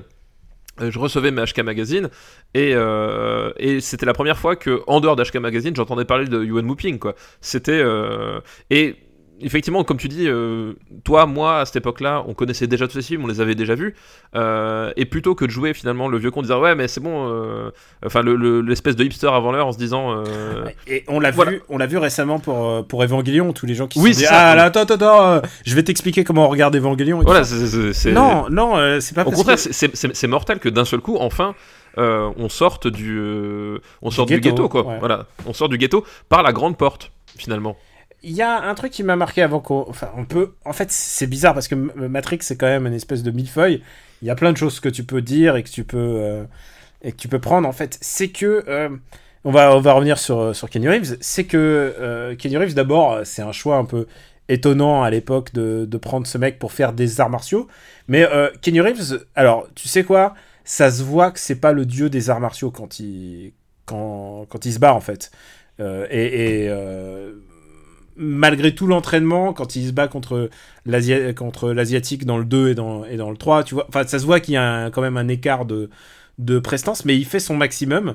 Et à l'époque, tu sais, je- euh, on était- j'étais au, kung, j'étais au kung fu, je faisais du kung fu, et évidemment, il y avait la pause, euh, tu sais, au Romeo Must Die, tu sais, on faisait, les- on faisait toutes les pauses et tout ça, machin. il y avait les pauses Matrix, et euh, clairement, tu sais, les gens avaient, euh, disaient que, ok, d'accord, il est, il est pas, c'est pas un martialiste fou, mais il fait le maximum, et il y a une scène pour moi qui incarne le maximum, en fait, de Kenny Reeves, et c'est pas, et c'est pas une de ces scènes-là, c'est la scène où, il- à un moment, tu sais, il est contre l'immeuble au tout début et il essaye de passer par les fenêtres Ah oui. et il est dans le vide. C'est lui et sans, sans stun double. Et ça, je me dis putain de merde. Et, et d'ailleurs, en parlant de stunt double, maintenant que tu abordes le sujet, Ah, bah a- tu, veux, il- tu veux parler de Chad euh, voilà, il avait quand même une, une stunt double euh, sur, euh, sur Matrix, et cette stunt double s'appelait Chad Stahelski. Et Chad Stahelski, c'est qui? Eh ben, c'est le réalisateur de John Wick 1, 2 et 3. Euh, comme quoi, comme quoi, tu vois, c'est euh, c'est l'amorce de quelque chose de- en plus, Matrix, que ça, ça nous a abouti aujourd'hui à avoir, à avoir les John Wick, quoi. C'est un regroupement de talents en fait. Matrix, avant d'être une histoire, machin, c'est que entre One Mooping, entre Chad, entre Kenny Reeves, entre, entre Laurence Fishburne, on a oublié de Oui. le dire. Laurence Fishburne. Laurence, Laurence Fishburne, euh, voilà. Puis ben, c'est un peu comme euh, c'est un peu comme le, le- le- le cas euh, Alien le huitième passager en fait. C'est qu'à un moment donné, euh, Ridley Scott, il était avec euh, genre les gens qu'il fallait à ce moment-là, quoi. c'est ni plus ni moins. et c'est ça qui est marrant, c'est que tu sais, pour Hugo Weaving, qui est maintenant, tu verrais personne d'autre à, la- sûr. à la place de son Bien rôle. sûr. ouais. Mais il est. En fait, si tu regardes. Il sortait de Priscilla Folle du désert. Mais oui, mais ce qui est génial, c'est que si tu regardes tous les gens qui ont refusé tel ou tel rôle, parce que Morpheus, qui est joué par Laurence Fishburne, euh, il y a genre Samuel Jackson, il a été genre si tu veux prendre un mec, Bah, si tu veux prendre un mec Smith. Oui, Will oui, Smith. Will il- il Smith, fait, je, vais, je vais faire Wild Wild West à la place. non mais vraiment, c'est ce qui s'est passé. Les mecs arrivent euh, avec Matrix. Non non mais je vais faire Wild Wild West. Vous inquiétez pas, ça, ça va bien se passer. je crois que c'est à ce moment-là que c'est parti en vrille. Ah mais oui, mais Il y a entre, entre le refus de faire Matrix pour Wild Wild West et ensuite qui l'a mené à à Django Unchained euh, qui Voilà, et le refus de Django Unchained pour aller faire Suicide Squad. Voilà, c'est. Je crois euh, que c'est l'histoire de. C'est un, c'est un arc, c'est un arc de carrière. Et euh, il y, a, y a plein de gens aussi. Mais tu sais quoi, si- tu veux prendre un mec qui, qui est posé et calme, tu prends pas Samuel Jackson en fait. Ah bah non, non, oui, c'est sûr que effectivement. Samuel euh, Jackson, c'est plutôt le genre de mec qui va rigoler, il va te loger une balle dans la tête, tu vois. C'est pas. C'est pas. hum, si- tu, tu le vois pas dedans. Et d'ailleurs, Sean Connery, on lui a proposé euh, de faire, euh, de faire l'architecte ensuite. Mais à cette époque-là, il a refusé et, il a, et au bout d'un moment, on lui a dit pourquoi t'as pas fait Matrix? Pas assez cher, c'est ça? Et c'est à ce moment-là qu'il a fait euh, League of Extraordinary Gentlemen. c'est quoi, parfois tu fais des choix. Ah, faut les assumer derrière. Ouais. hein, c'est voilà, c'est. Faut a- les assumer. et on n'a même pas mentionné, puisqu'on fait le listing des acteurs, il y a Carrie Moss quand même, Karen Moss, voilà, exactement. qui était euh, le summum du sexiness à cet âge-là pour moi, en fait. Je veux dire, c'est. Et ce qui est très En bizarre. plus, elle avait les cheveux courts. elle, en plus, elle a les cheveux courts. Tu connais mon. Tu, tu- Voilà, je, je connais le kink. tu sais comment ça marche chez moi. Mais en plus, elle était. euh, Enfin, vraiment, Trinity, elle est, elle est extraordinaire, quoi. C'est vraiment. euh, elle, elle était badass, elle, savait se battre, elle était. euh, elle se laissait pas faire. Et, et, et pourtant, l'actrice, si tu lui enlèves sa combi cuir et tout ça, tu la reconnais pas dans la rue. C'est ça la magie, en fait, de l'uniforme. C'est que Carrie Moss, elle a, elle a un visage qui s'adapte exactement à, à- aux besoins du scénario. D'ailleurs, elle a été plutôt. euh, comparée à Laurence Fishburne et Kenny Reeves, elle était plutôt modeste dans, dans sa carrière. euh, elle a Oui, pas- elle- après, elle a, eu, ouais, elle a eu moins de, moins de la propositions. dernière aussi. fois que je l'ai vue euh, de notoriété publique, c'était. euh, c'était Jessica Jones. Elle jouait un rôle dans Jessica Jones. Et elle le jouait très bien. hein, Elle sait très bien jouer les. Y compris les, les avocates en tailleur. Il n'y a pas de. Il n'y a pas que la combi cuir. euh. Exactement. Il n'y a pas que la combi cuir. Non, puis en plus, enfin, Matrix, euh, en plus, avait euh, au-delà de tout ce qu'on a dit, il y avait euh, quelque chose d'assez fou aussi pour pour les gens comme nous. C'était qu'à un moment donné, c'était un film qui nous parlait de jeux vidéo avec les codes du jeu vidéo. euh, sans nous prendre pour des abrutis, sans prendre le, le jeu vidéo de haut, et, en, et sans, Sans raconter une- Sans être pédagogue. sans être pédagogue et sans parler de- euh, réellement de jeux vidéo. C'est-à-dire que à aucun moment on te dit la matrice c'est un jeu vidéo. Enfin, je veux dire, tous les autres films qui parlent de jeux vidéo, bah, c'était les gamers, c'était des trucs comme ça. T'as toujours un postulat, oui, euh, euh, vous êtes dans un jeu vidéo, machin. Là, on est sur un truc, enfin, on est sur une réappropriation de, science-fiction qui est différente. Et t'as tous les codes du jeu vidéo qui sont, qui sont, qui sont là et qui sont effectivement sans pédagogie, rien du tout. C'est intégré de façon transparente. Et c'était, enfin, c'était, c'était un truc, voilà. On, on était 99, c'était le, c'était le début d'Internet. Enfin, voilà. A un moment donné, il y avait une vista là-dessus. Euh, que, euh, qui, qui est extraordinaire, quoi. Une, une façon de comprendre le, ben, quel est le paradigme de, de la décennie qui, qui approche en fait. Et vraiment, ça c'est un, truc, euh, c'est un truc qui, qui est, qui est ma boule. Et donc il y a tout ça. Et au-delà de ça, il y a des idées de mise en scène à l'appel. Je veux dire, c'est euh, Des idées, c'est c'est incroyable quoi. Des idées euh, qui, qui ont fait l'histoire du cinéma, et je pense par exemple à la scène de l'hélicoptère. Euh, la Ouais, non, scène- mais voilà, La scène de l'hélicoptère est peut-être vraiment emblématique parce que c'est celle qui est citée quand il faut parler de bullet time. voilà, tout à fait. Et euh, le Euh, bullet time qui était à l'époque euh, une technologie vraiment expérimentale. Et la première fois qu'on a vu du bullet time, enfin en tout cas que moi j'ai C'est dans une pub. C'est dans la pub Smirnoff. Enfin, la pub, Smirnoff, euh, ouais. On l'appelait réalisé Smirnoff à l'époque. qui était Michel la- Gondry. qui était réalisé par Gondry. Et, Ouais. et, et, et d'ailleurs, à l'ép- à l'époque, on disait même pas bullet time. Dans le making-of, ils appellent ça, j'ai oublié comment il s'appelle, c'est là le, l'époque, on appelle ça le Smirnoff Effect en fait. le Smirnoff Effect. Ouais. Euh, je, sais pas- je crois pas que dans le making-of, ils disent Smirnoff. Enfin, peut-être pas, mais- mais, mais, euh, mais à l'époque, en fait, le- les gens appelaient ça le Smirnoff Effect euh, euh, parce que bah, c'était effectivement la pub Smirnoff euh, euh, où tu avais une, une mannequin qui, qui, qui tirait au pistolet sur une, sur une bouteille de Smirnoff et puis tu suivais la, euh, la balle jusqu'à l'impact. Enfin voilà, du coup, euh, c'était c'était ça. Mais après.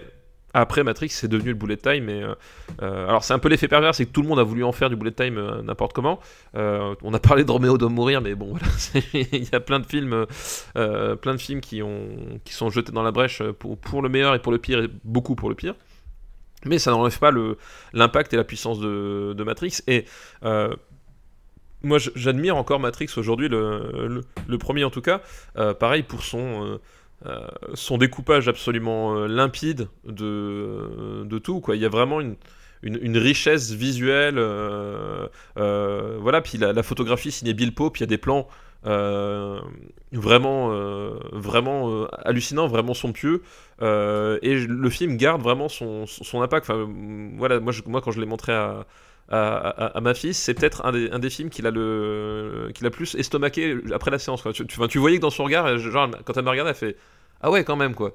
Et Matrix a vraiment cet effet euh, waouh euh, qui, qui, qui perdure, quoi. Voilà, 20 ans après, je, je pense que ce- c'est un film qui, qui n'a pas vieilli euh, d'une ride, quoi. Tu sais que quand j'ai vu Matrix, on se souvient tous quand on a vu Matrix Ah, en on, a, salle. ouais, on s'en souvient tous, exactement. Euh, je me souviens que j'ai j'ai jamais vu un trailer de Matrix. Je savais pas ce que c'était Matrix. Et il était euh, diffusé au, à un très très grand écran à côté de chez moi, qui a aujourd'hui disparu. Et, euh, et mes potes y sont allés. J'étais à l'époque allé à l'époque euh, avec quelqu'un qui, qui incarnera plus tard Red Fromage dans France 5. et tu sais quoi, j'en suis sorti et j'ai fait putain, mais qu'est-ce que j'ai vu quoi? Qu'est-ce que j'ai vu? J'avais qu'une envie, c'était de retourner le voir parce que je me suis dit, c'est passé trop vite. Il y a quelque chose qui a, y ma réalité a été bouleversée euh, par ce film. On peut pas se rendre compte de l'effet euh, Matrix à l'époque et d'ailleurs à tel point que ça a été euh, le gros euh, vendeur de DVD en fait. C'était Bah, qu'avant, avant Ouais. le DVD avait des ventes qui stagnaient et là la sortie de Matrix en DVD c'était l'événement qui a lancé la machine en Occident. Oui, oui, bah, complètement. Effectivement, euh, euh, effectivement, Matrix a été le, a été la, la locomotive de, de la, de, de la vente de, de DVD et de lecteurs DVD et donc de PlayStation 2 aussi. Euh, tu, t'achetais un lecteur DVD pour, euh, pour regarder Matrix, même si pour le coup, la, tu sais, c'était les pochettes cartonnées. C'est- c'était Warner, donc c'était les seuls à faire ça. Les espèces de pochettes cartonnées dégueulasses avec la, le, le rabat en plastique. Ah là, ouais, mais je- j'en avais. j'ai- bah, j'ai cette version-là. Mais j'ai cette version-là aussi. Bah oui. C'était l'époque.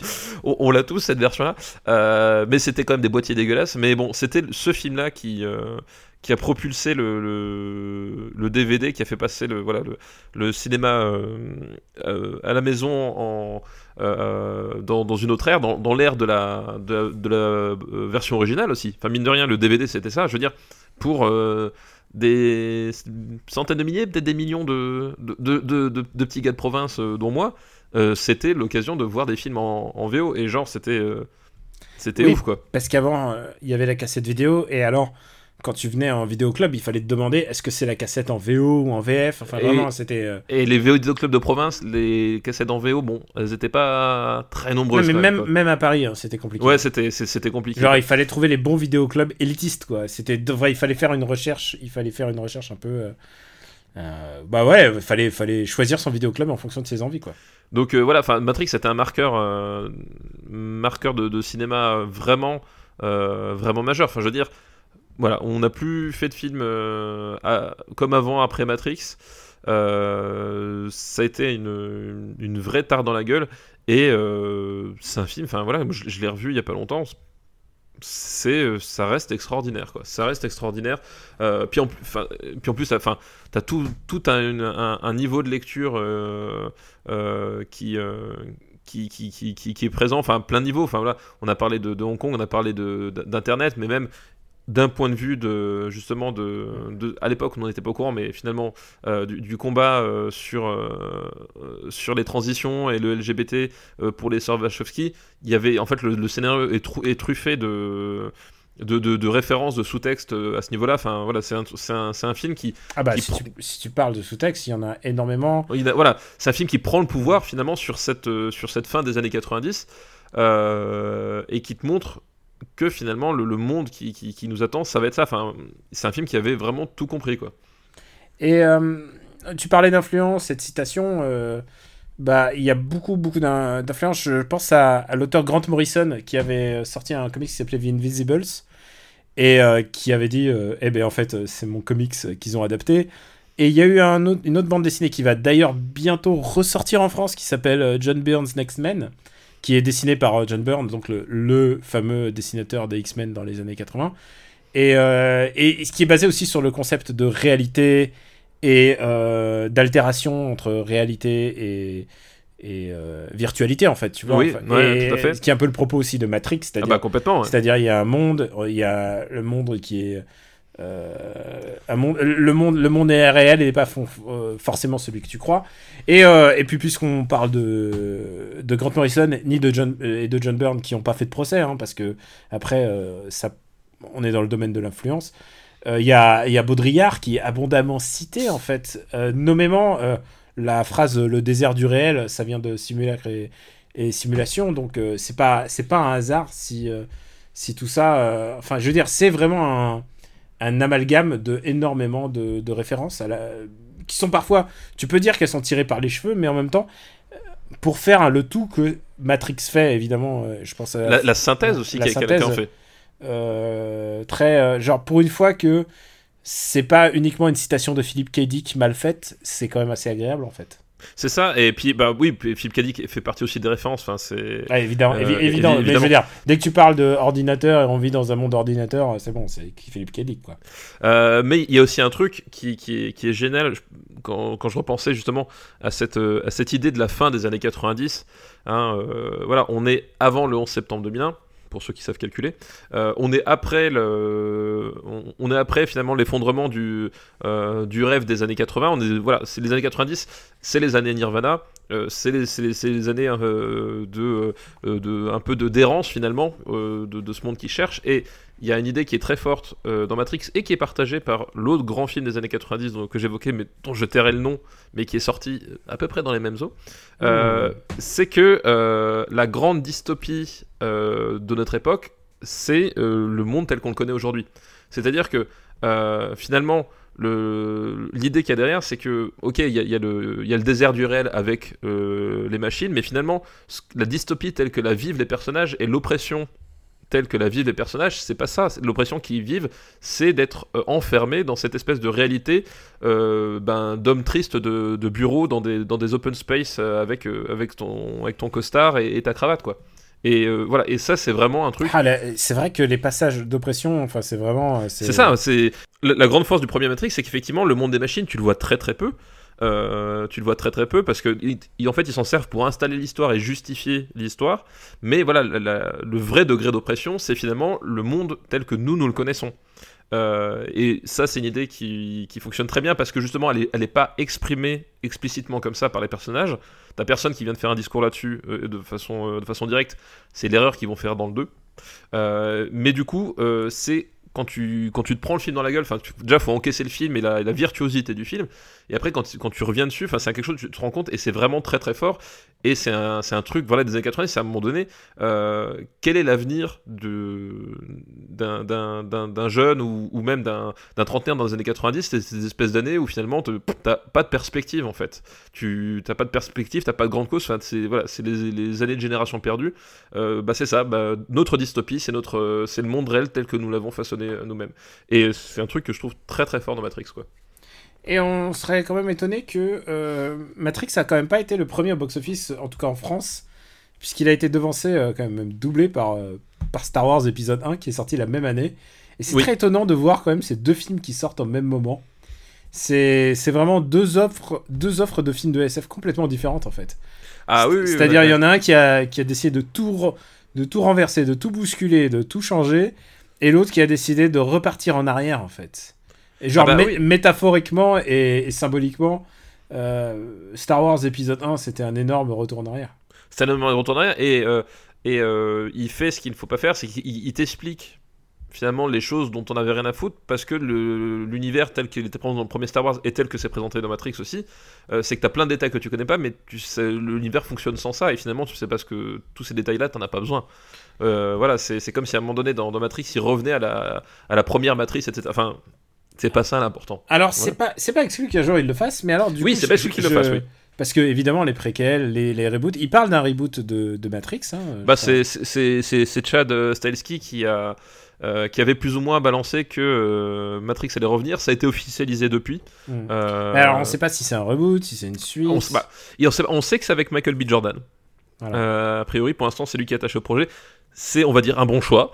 oui, mais en même temps, tu sais quoi, c'est un projet qui peut prendre encore 10 ans. C'est ça. Voilà. Mais pour l'instant, on va pas créer victoire. on va pas créer victoire. Mais je, je pense que si. Enfin, après, y a, y a, je suis un peu ambivalent sur le retour de Matrix parce que, à la fois, je suis content parce que faut, faut, c'est sous l'impulsion de John Wick en fait. Hmm. Mm. Euh, le retour de Kenny Reeves, de Chad Stahelski et d'une façon de filmer l'action euh, avec une limpidité. Euh, que tu n'avais pas retrouvé bah, justement de, depuis Matrix, c'est ce qui a permis le truc. Donc je suis content que finalement ce genre de, choses reviennent. Et en même temps, je trouve ça j'ai pas envie que les sœurs Wachowski se sentent prisonnières de se dire bon bah finalement la seule chose qu'il nous reste à faire c'est un nouveau Matrix quoi donc euh, voilà alors c'est vrai que euh, bah, j'avais pas mal recommandé Sense8 quand c'était diffusé et c'est vrai que Sense8 en fait c'est c'est une suite logique en fait de Matrix c'est pas un hasard que si euh, 20 ans après Matrix tu, tu, te mets à faire une série comme ça en fait. Il y a pas de y a jamais de hasard. Les, les, les graines étaient déjà là en fait j'ai envie de te dire. Euh, que ça soit dans euh, dans l'envie d'un monde monde meilleur en fait. Il y a beaucoup de y a beaucoup de ça en fait. Et et quand tu vois ce que te propose Sense8 et ce que te propose Matrix comme espoir en fait puisqu'il y a un espoir dans Matrix on le voit ensuite euh, au fur et à mesure des films. D'ailleurs on n'a même pas parlé on va peut-être en parler plus longuement la prochaine fois mais sur quel pied tu te situes par rapport aux suites? Quelle suite? Ah d'accord, ok. Bon, bah, okay. Écoute, je les ai revus il n'y a pas si longtemps. Euh, et... on en reparlera le On en reparlera. Mais, et en plus, c'est compliqué. C'est pas la même décennie en plus. C'est pas la même décennie, voilà. Mais euh, ouais, il n'y aura jamais de Matrix Battle Direct. Non, voilà, exactement. Non, mais c'est ouais, les suites, c'est compliqué euh, pour pas mal de raisons. Mais euh, voilà, disons que toutes toute l'élégance qu'a qu qu le premier Matrix, euh, des suites n'ont pas réussi à, à, à, la renouveler. Quoi. Et puis, euh, on parlait des suites de Matrix, mais, mais toute l'influence de Matrix sur le cinéma euh, post-2000, enfin, c'est ah bah oui, enfin, je veux dire, si tu regardes, même des trucs nazes, est-ce qu'on a vu Wanted? Je sais pas si on a parlé non. de Wanted, mais tu vois, genre. Oui, Wanted, oui bien sûr, non mais. Wanted, c'est post-Matrix, enfin, genre. Euh... Bien sûr, non, mais c'est ça, ah. c'est que. Euh, même, même le Kung Fu dans Charlie's Angels, tu vas pas me faire croire qu'ils ont. Ah, bien sûr, mais c'est. C'est venu comme bah... ça, quoi. Donnez-moi la pilule bleue. Euh, oui, bah oui, exactement. Donnez-moi la pilule bleue. Non, mais voilà, Matrix, enfin, c'est euh, euh, c'est devenu une, une référence à, à, à, la hauteur finalement presque d'un Blade Runner sur sur des registres un peu différents. Mm. Mais oui, aujourd'hui, tu tu peux plus revoir certains films sans y voir Matrix, quoi. Ouais. Mais même, même avant, tu vois, dans, je pense euh, aux productions de. Même, euh, évidemment, la production, l'influence de l'animé, en fait, c'est aussi ça qui est important, je trouve. On en a parlé avec, un tout petit peu avec Ghost in the Shell, mais euh, l'influence de l'animation japonaise, en fait, c'est que ils ont épousé complètement l'héritage de la- l'animation japonaise. Tous ces... Parce que tous les dessins animés des années 90, faut voir, c'est que toi et moi, on les a vus à l'époque, mais on était une niche, quoi. Akira, c'était Ah bah oui, pas, sûr, oui. c'était pas un blockbuster. Jubei Nimpucho, euh, alias euh, Ninja Scroll, c'est un classique pour moi. Mais dans le cinéma mainstream, ça n'existe pas. Vraiment, ça n'existe pas. Euh, Et et il y avait de ça en fait, c'est qu'à un moment donné, euh, et, et contrairement à un film qui commence par Ready et qui finit par Player One, euh, c'est qu'à un moment donné, quand tu voyais ça, Putain, attends, on a, on a mis une boulette dans, dans Lion King. Tu veux en mettre dans Ready Player One? Ok, vas-y. non mais bah, Ready Player One pour moi c'est le film qui arrive 20 ans après Matrix et qui a moins bien compris le sujet alors que ça fait 20 ans qu'il est sur la table quoi. Euh, voilà, mais c'est que justement, c'est qu'à un moment donné, t'arrivais et tu disais, ces nanas-là, eh ben, en fait, elles ont vécu les mêmes euh, expériences cinématographiques que moi. Alors, pas forcément de la même façon, pas forcément avec les sensibilités, mais ça, la rigueur, tu t'en fous. Et à un moment donné, elles vont faire un truc euh, qui va rassembler tout ça et qui va à la fois rendre hommage et à la fois développer quelque chose de nouveau et, et en même temps bah, c'est une question de euh, euh, d'émancipation voilà j'ai envie de dire euh, d'émancipation là- là-dedans. Parce que bah elles, étaient dans une certaine démarche personnelle mais je pense qu'il y a une émancipation culturelle qui est assumée là-dedans et qui passe d'autant mieux que justement à un moment donné on va pas te balancer ah t'as vu c'est comme dans Ghost in the Shell trademark réalisé par Mamoru Oshii voilà. C'est qu'à un moment donné c'est des gens qui avaient qui, ont fait une, qui ont fait une confiance naturelle pour dire ben, ceux qui savent sauront et ceux qui savent pas eh ben ils vont l'intégrer de façon transparente euh, et ça va faire partie de, leur culture et puis euh, et, le fait est qu'aujourd'hui rétrospectivement Ghost in the Shell c'est devenu euh, plus connu voilà donc il y avait vraiment ce côté-là, euh, euh, on, on mise sur l'intelligence du spectateur et sur, euh, bah, sur la, la certitude qu'à un moment donné, notre volonté d'émancipation, ça va parler à, à d'autres gens. Et le fait est que c'était ça, c'était à un moment donné, on se retrouvait, putain, elles ont tout compris, quoi. Ce sera intéressant quand on va reparler de leur euh, seul autre film des années 90, puisqu'ils ont réalisé Bound. Oui. Euh, Qui était un film avant, euh, avant Matrix. Et que j'ai vu- Matrix. que j'ai vu avant Matrix encore, c'est pour ça que j'ai- je suis surpris encore. Et euh, un film que j'aime beaucoup. Moi aussi, j'aime beaucoup Bond, ouais. peut-être qu'on va le classer, peut-être Matrix, où tu veux, euh, où tu penses qu'il y a encore. euh, Bah, on pourra en parler pendant des heures, mais je pense que, enfin, euh, voilà, Matrix, enfin, c'est. Je pense, Matrix. je pense que clairement, c'est leur deuxième meilleur film après Speed Racer. Qu'est-ce qu'il raconte comme connerie, lui? Non, mais si je veux dire, si on fallait mettre leurs filmos en parallèle, je, je pense que elles ont révolutionné une fois la- le cinéma dans les années 90 et une fois dans les années 2000. Pour moi, Speed Racer, tu sais que Speed Racer est un film très important pour moi. Et euh, je pense qu'un jour, tu l'apprécieras à sa juste valeur. Mais je l'apprécie à sa juste valeur, justement. Précisément. J'adore Speed Racer, vous le savez. On a ce débat assez régulièrement. Et euh, Speed Racer est un film très important pour moi. Et, et parfois, euh, et parfois... Comme Camping, voilà, comme Camping, c'est aussi un film Non, très arrête. important. Et comme Taxi, on aussi, c'est un film très Camping. important pour toi, Daniel. Ouais, d'accord, c'est un film important, mais il est, il est combien Taxi? Redis-moi, redis-moi, redis-moi, Taxi, il est où? Non, mais Taxi Euh. est, un, est un film important pour mes obsessions, mais je veux dire, il est, six- il est 107ème. Euh, bah Il oui, est- il est vachement haut. Et, quand même, et attends. il reste encore au-dessous de Forrest Gump. Alors, eh, oh, camembert. bon, est-ce qu'on va, on va se décider à classer Matrix? On va quand même classer Matrix. Est-ce qu'il faut, faut que ça arrive hein Fallait que ça arrive, Matrix. Bah oui, au bout d'un moment, fallait que ça arrive. il y a d'autres films importants dans les années 90 dont on n'a pas parlé. hein. Ah bah, il, il- il en reste, il en reste. Mais je suis content de sortir un peu l'éléphant du placard après 80 émissions. c'est ça. C'est c'est- Non, mais c'est vrai que maintenant que tu dis que la dernière, ça remonte à l'année dernière, finalement, euh, c'est pas. On peut s'autoriser de temps en temps des friandises, quoi. Ah oui, non mais attends, il fallait bien, il fallait bien qu'on y aille et y passe un jour. Et en plus, c'est quand même un épisode de haute volée, quoi. Je veux dire, Ah euh, non, mais ouais, ouais. euh, Kitano, euh, euh, Palardi. et, et puis, juste une dernière chose, je voulais quand même rajouter une dernière chose. Mais comme Trainspotting, Matrix, c'était aussi une, une BO qu'on avait tous chez nous, quoi. Je veux dire, dans les années 90, euh, t'avais globalement trois bandes originales chez toi.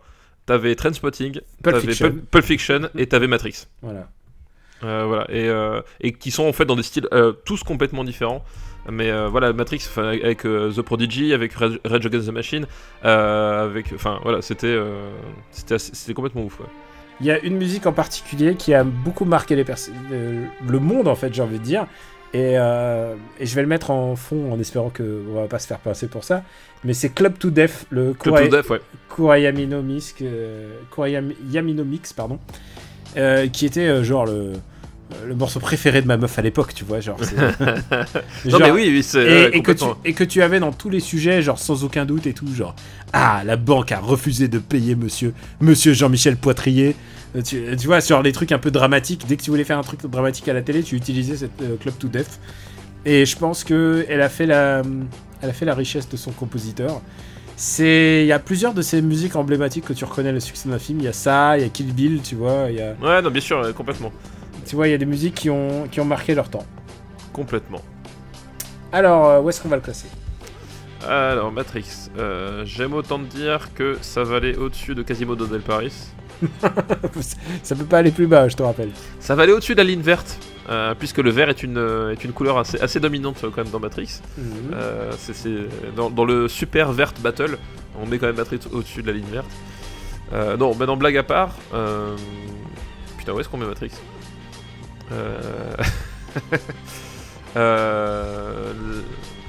Moi, je serais tenté de le mettre entre Impitoyable et The Mission.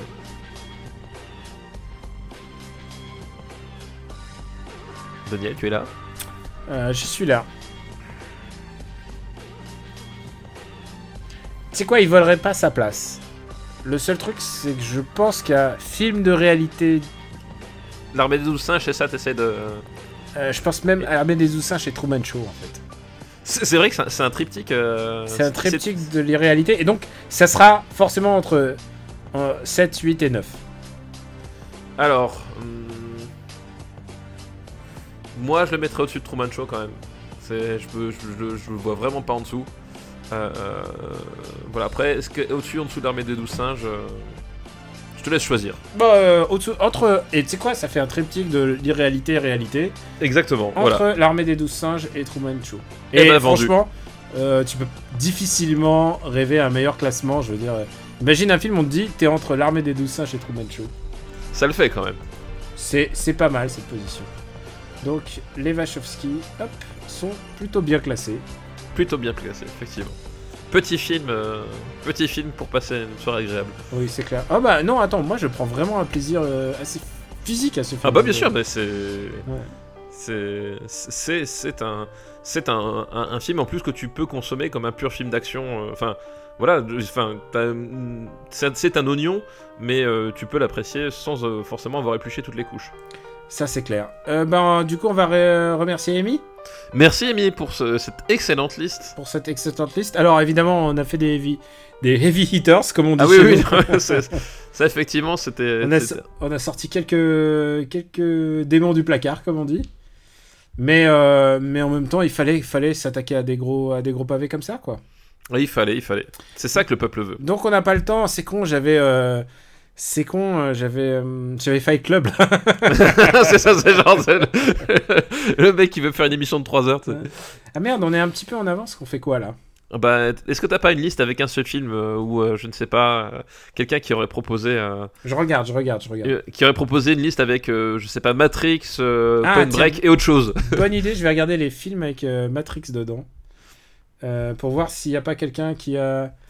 Ah bah tiens, écoute, euh, puisqu'on en a parlé, on va, on va... Et on en a déjà parlé, je pense que c'est un bon moyen de dégager ce film aussi. Vas-y. J'ai pris au hasard une liste qui nous est envoyée par Clément L. Merci Clément L pour ta liste. Et c'est une liste qui nous a été envoyée euh, il y a en 2016, donc euh, j'espère que c'est encore un Oh auditeur. J'espère aussi, ouais. Et c'est une liste qui s'appelle Toute saga a un commencement. Ah Ah. Et alors, Donc il y a Matrix dedans. dans sa liste, il y a Matrix, Ok. donc il y a Toute saga un commencement. Il y a Men Black, Ok, donc dont on a parlé euh, la dernière fois. et il y a Star Wars épisode 1, la menace fantôme. Voilà, on va le sortir. ouais, on va le tège, comme ça, ça sera fait. On va pouvoir le classer dans le marbre. On en a déjà parlé dans. Et on a déjà parlé, on a déjà fait Star Wars épisode 1. Il est 147ème. Non, c'est vrai? Ouais, je te jure. Oh merde, Star Wars. Oh merde. Eh oui. Alors tu sais quoi, je vais te faire comme euh, je vais faire comme comme j'ai fait tu sais de- dans le dernier dans le Oui, dernier épisode. Dark City. Est-ce que est-ce que tu sais euh, bah oui, les gens savent pas forcément, euh, ce que j'ai fait à papa, c'est que on, on a parlé de Dark City, il s'est embarqué sur 2000 explications de Dark City. Et, euh, et puis finalement. euh, J'adore Dark City, j'y peux rien. Ouais, non, mais et puis, et puis au bout d'un j'ai fait hop, hop, hop, on arrête, on arrête. Dark City, on l'a déjà fait. Donc. et donc, voilà, on n'a pas fait Dark City, quoi. Et, et mais par contre, le truc rigolo, c'est que j'ai gardé au montage en lui disant non, non, je le montrais. Donc là, ça sera pour moi, je, je garderai ça au montage. Donc maintenant, il faut trouver une autre liste. Voilà. Attends, laisse-moi deux secondes, ça, je, je couperai à le moment. Oui, ça, oui, j'espère. Parce qu'il y a beaucoup de trucs, parce que j'ai Matrix Reloaded qui vient très souvent. hein. Écoute, euh, j'ai trouvé, fra- trouvé un truc, qui... j'ai trouvé un film qui peut nous faire l'affaire, et c'est né ce qui nous est envoyé par un fidèle de l'émission, c'est JB Deluxe. JB Deluxe. Merci pour ta C'est liste. Nice qui date d'il y a plus d'un an. Voilà. Euh, écoute, j'ai pris celle-là. Et c'est Nice qui, qui dit À cette époque, il était encore beau. C'est ma femme qui le dit. Et je pense qu'il est toujours beau. C'est Évidemment, cette personne, c'est Kenny Reeves, qui est vraiment la personne à l'honneur. À l'honneur Ah voilà, c'est un numéro spécial Kinyu, quoi. Ouais, mais en même temps, on a fait que. Techniquement, on a fait que deux listes hein, pour l'instant. C'est vrai. Putain, la vache. Non mais oui, non, mais ok. Salut. Mais t'as vu, t'as vu ta liste que t'as sorti aussi, quoi. Épisode gros format, on va dire. Ouais. Et alors, évidemment. Ah merde Non, attends, je retire ce que j'ai dit. Putain, non, non, je peux pas le faire parce qu'il y a deux films, il y a deux films très importants.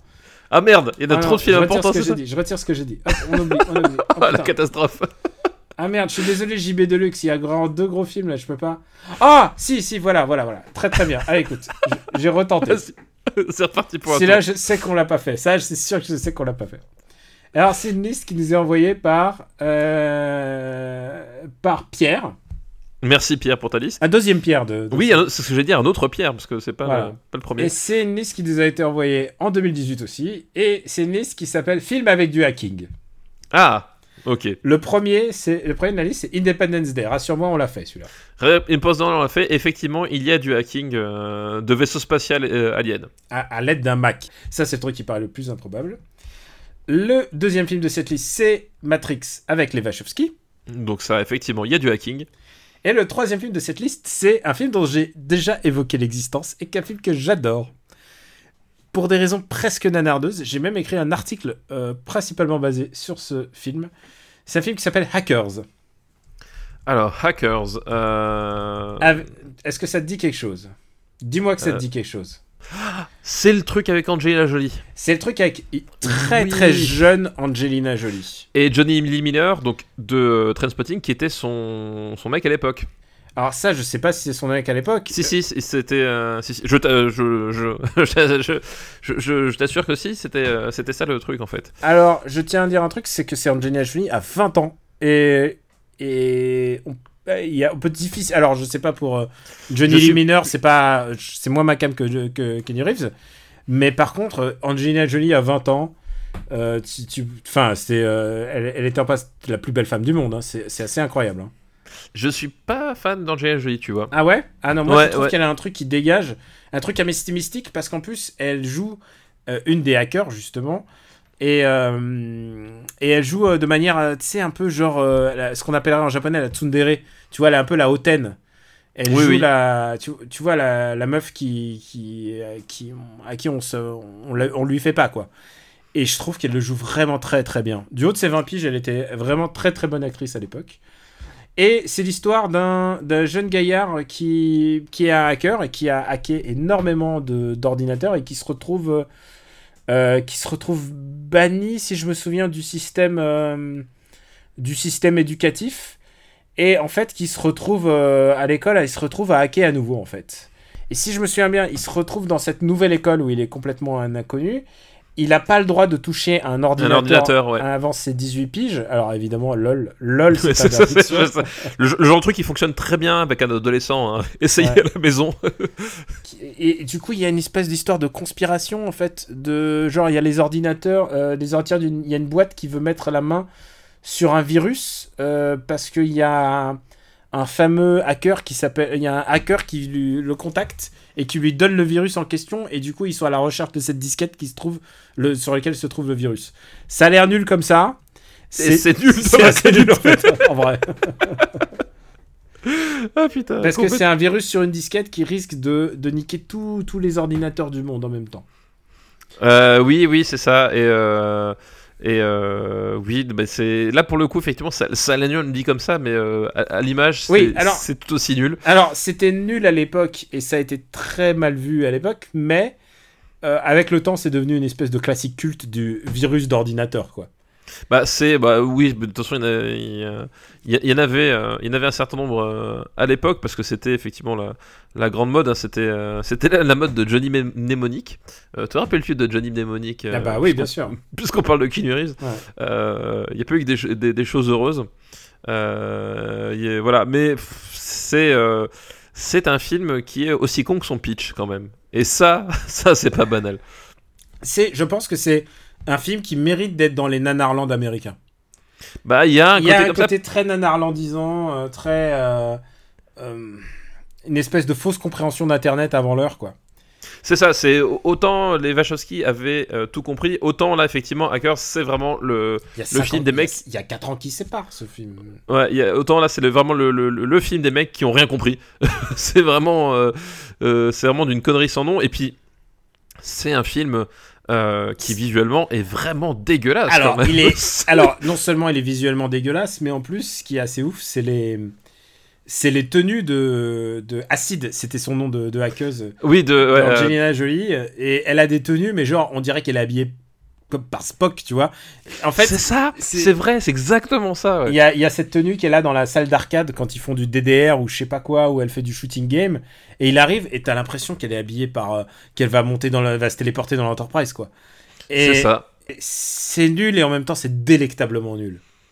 Oui, c'est Pour l'avoir revu plusieurs fois et d'avoir et d'avoir d'avoir chroniqué. Je vais l'avoir revu plusieurs fois. Non, parce qu'en plus, ce qui est Oui. génial, c'est que euh, t'as pas précisé, c'est qu'au début, euh, le personnage de Johnny Lee Miller, quand il est, il est condamné à ne plus toucher un ordinateur, c'est qu'il a 11 ans. Oui. C'est ça qui est génial, c'est- que t'as cette espèce de, de scène de, de procès euh, euh, sur ce gosse de, de 10 ans qui a plus le droit de toucher un ordinateur et qui. Enfin, genre. Déjà, ça, ça démarre d'une connerie sans nom. Et je crois qu'à la fin, il, il s'échange la disquette en faisant du roller. Enfin, c'est nul, nul. Et les combinaisons, putain, mais on dirait. Enfin, ils ont des vêtements, on dirait les Fluo Kids, quoi. C'est ridicule. Mais c'est effectivement des. des, euh, bah, c'est c'est parce que le film est aussi un, un film d'anticipation, parce qu'il se déroule en 1998. Tu vois, c'est le futur est à nos portes. Euh, et je pense qu'il y a cette volonté de se dire euh, Cool Kids in the Future, euh, comment est-ce qu'ils s'habillent? Et on se retrouve là dans les, dans les dérives. dans les dérives na- nanardeuses, voilà, en se disant putain, ouais, les, les, les, les gosses dans le futur, ils voudront s'habiller comme ça, quoi. Enfin, dans le futur, c'est dans le a un futur dans petit- 3 ans, quoi. il y a un petit côté gamer, en fait. Il, bah, il y a un côté complètement gamer, effectivement. Ce, ce- Gamer, un classique du cinéma nanar dont on a parlé. Oui, des classiques du cinéma nana, en fait, parce qu'il y en a deux qui portent ce nom. Ah non, non, mais cette scène en roller, là, et cette, cette recherche de la disquette et tout, euh, c'est... Ah là là, il y a un truc qui m'a fait rire, c'est que, puisque j'y repense, il y a un des agents du FBI ou de je sais plus de quoi, qui est joué par Wendell Pierce, que tu connais, puisque c'est Bunk dans, Dans, euh, dans, The dans The Wire. Wire. Ouais, tout Et à fait. ouais. j'aime bien voir tous ces, ces petits rôles tout de coup, c'est par des gens qui vont devenir ensuite très connus et que je vais les aimer très fort. Il y a beaucoup de choses à, à détester dans ce film, mais je pense qu'il faut, il faut le regarder. euh, Il faut se détacher du film. il, faut, il faut regarder l'objet, c'est ça. Il faut euh, regarder l'objet filmique et je pense que c'est c'est c'est débile, mais tu vois, c'est il y a une espèce de, de volonté de revanche euh, dans ce film, assez euh, de, de revanche sur la société, quoi. C'est-à-dire, euh, c'est vraiment nous, on, nous, on, on veut pas se laisser faire, quoi. Euh, oui, alors il y a de ça, parce qu'effectivement, il, euh, il s'appelait comment Les Zéro Cool, c'est ça? Ah, les zéro Euh, cool, leur, co- leur, leur bande, ouais.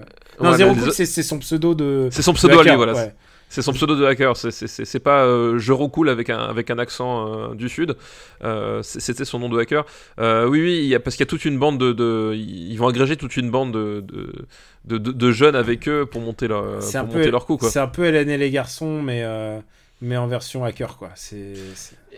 Et, et d'ailleurs, il y, a- il y a une scène assez drôle qui est à un moment donné, je sais pas si tu te rappelles, c'est la scène de la, de la benne à ordures.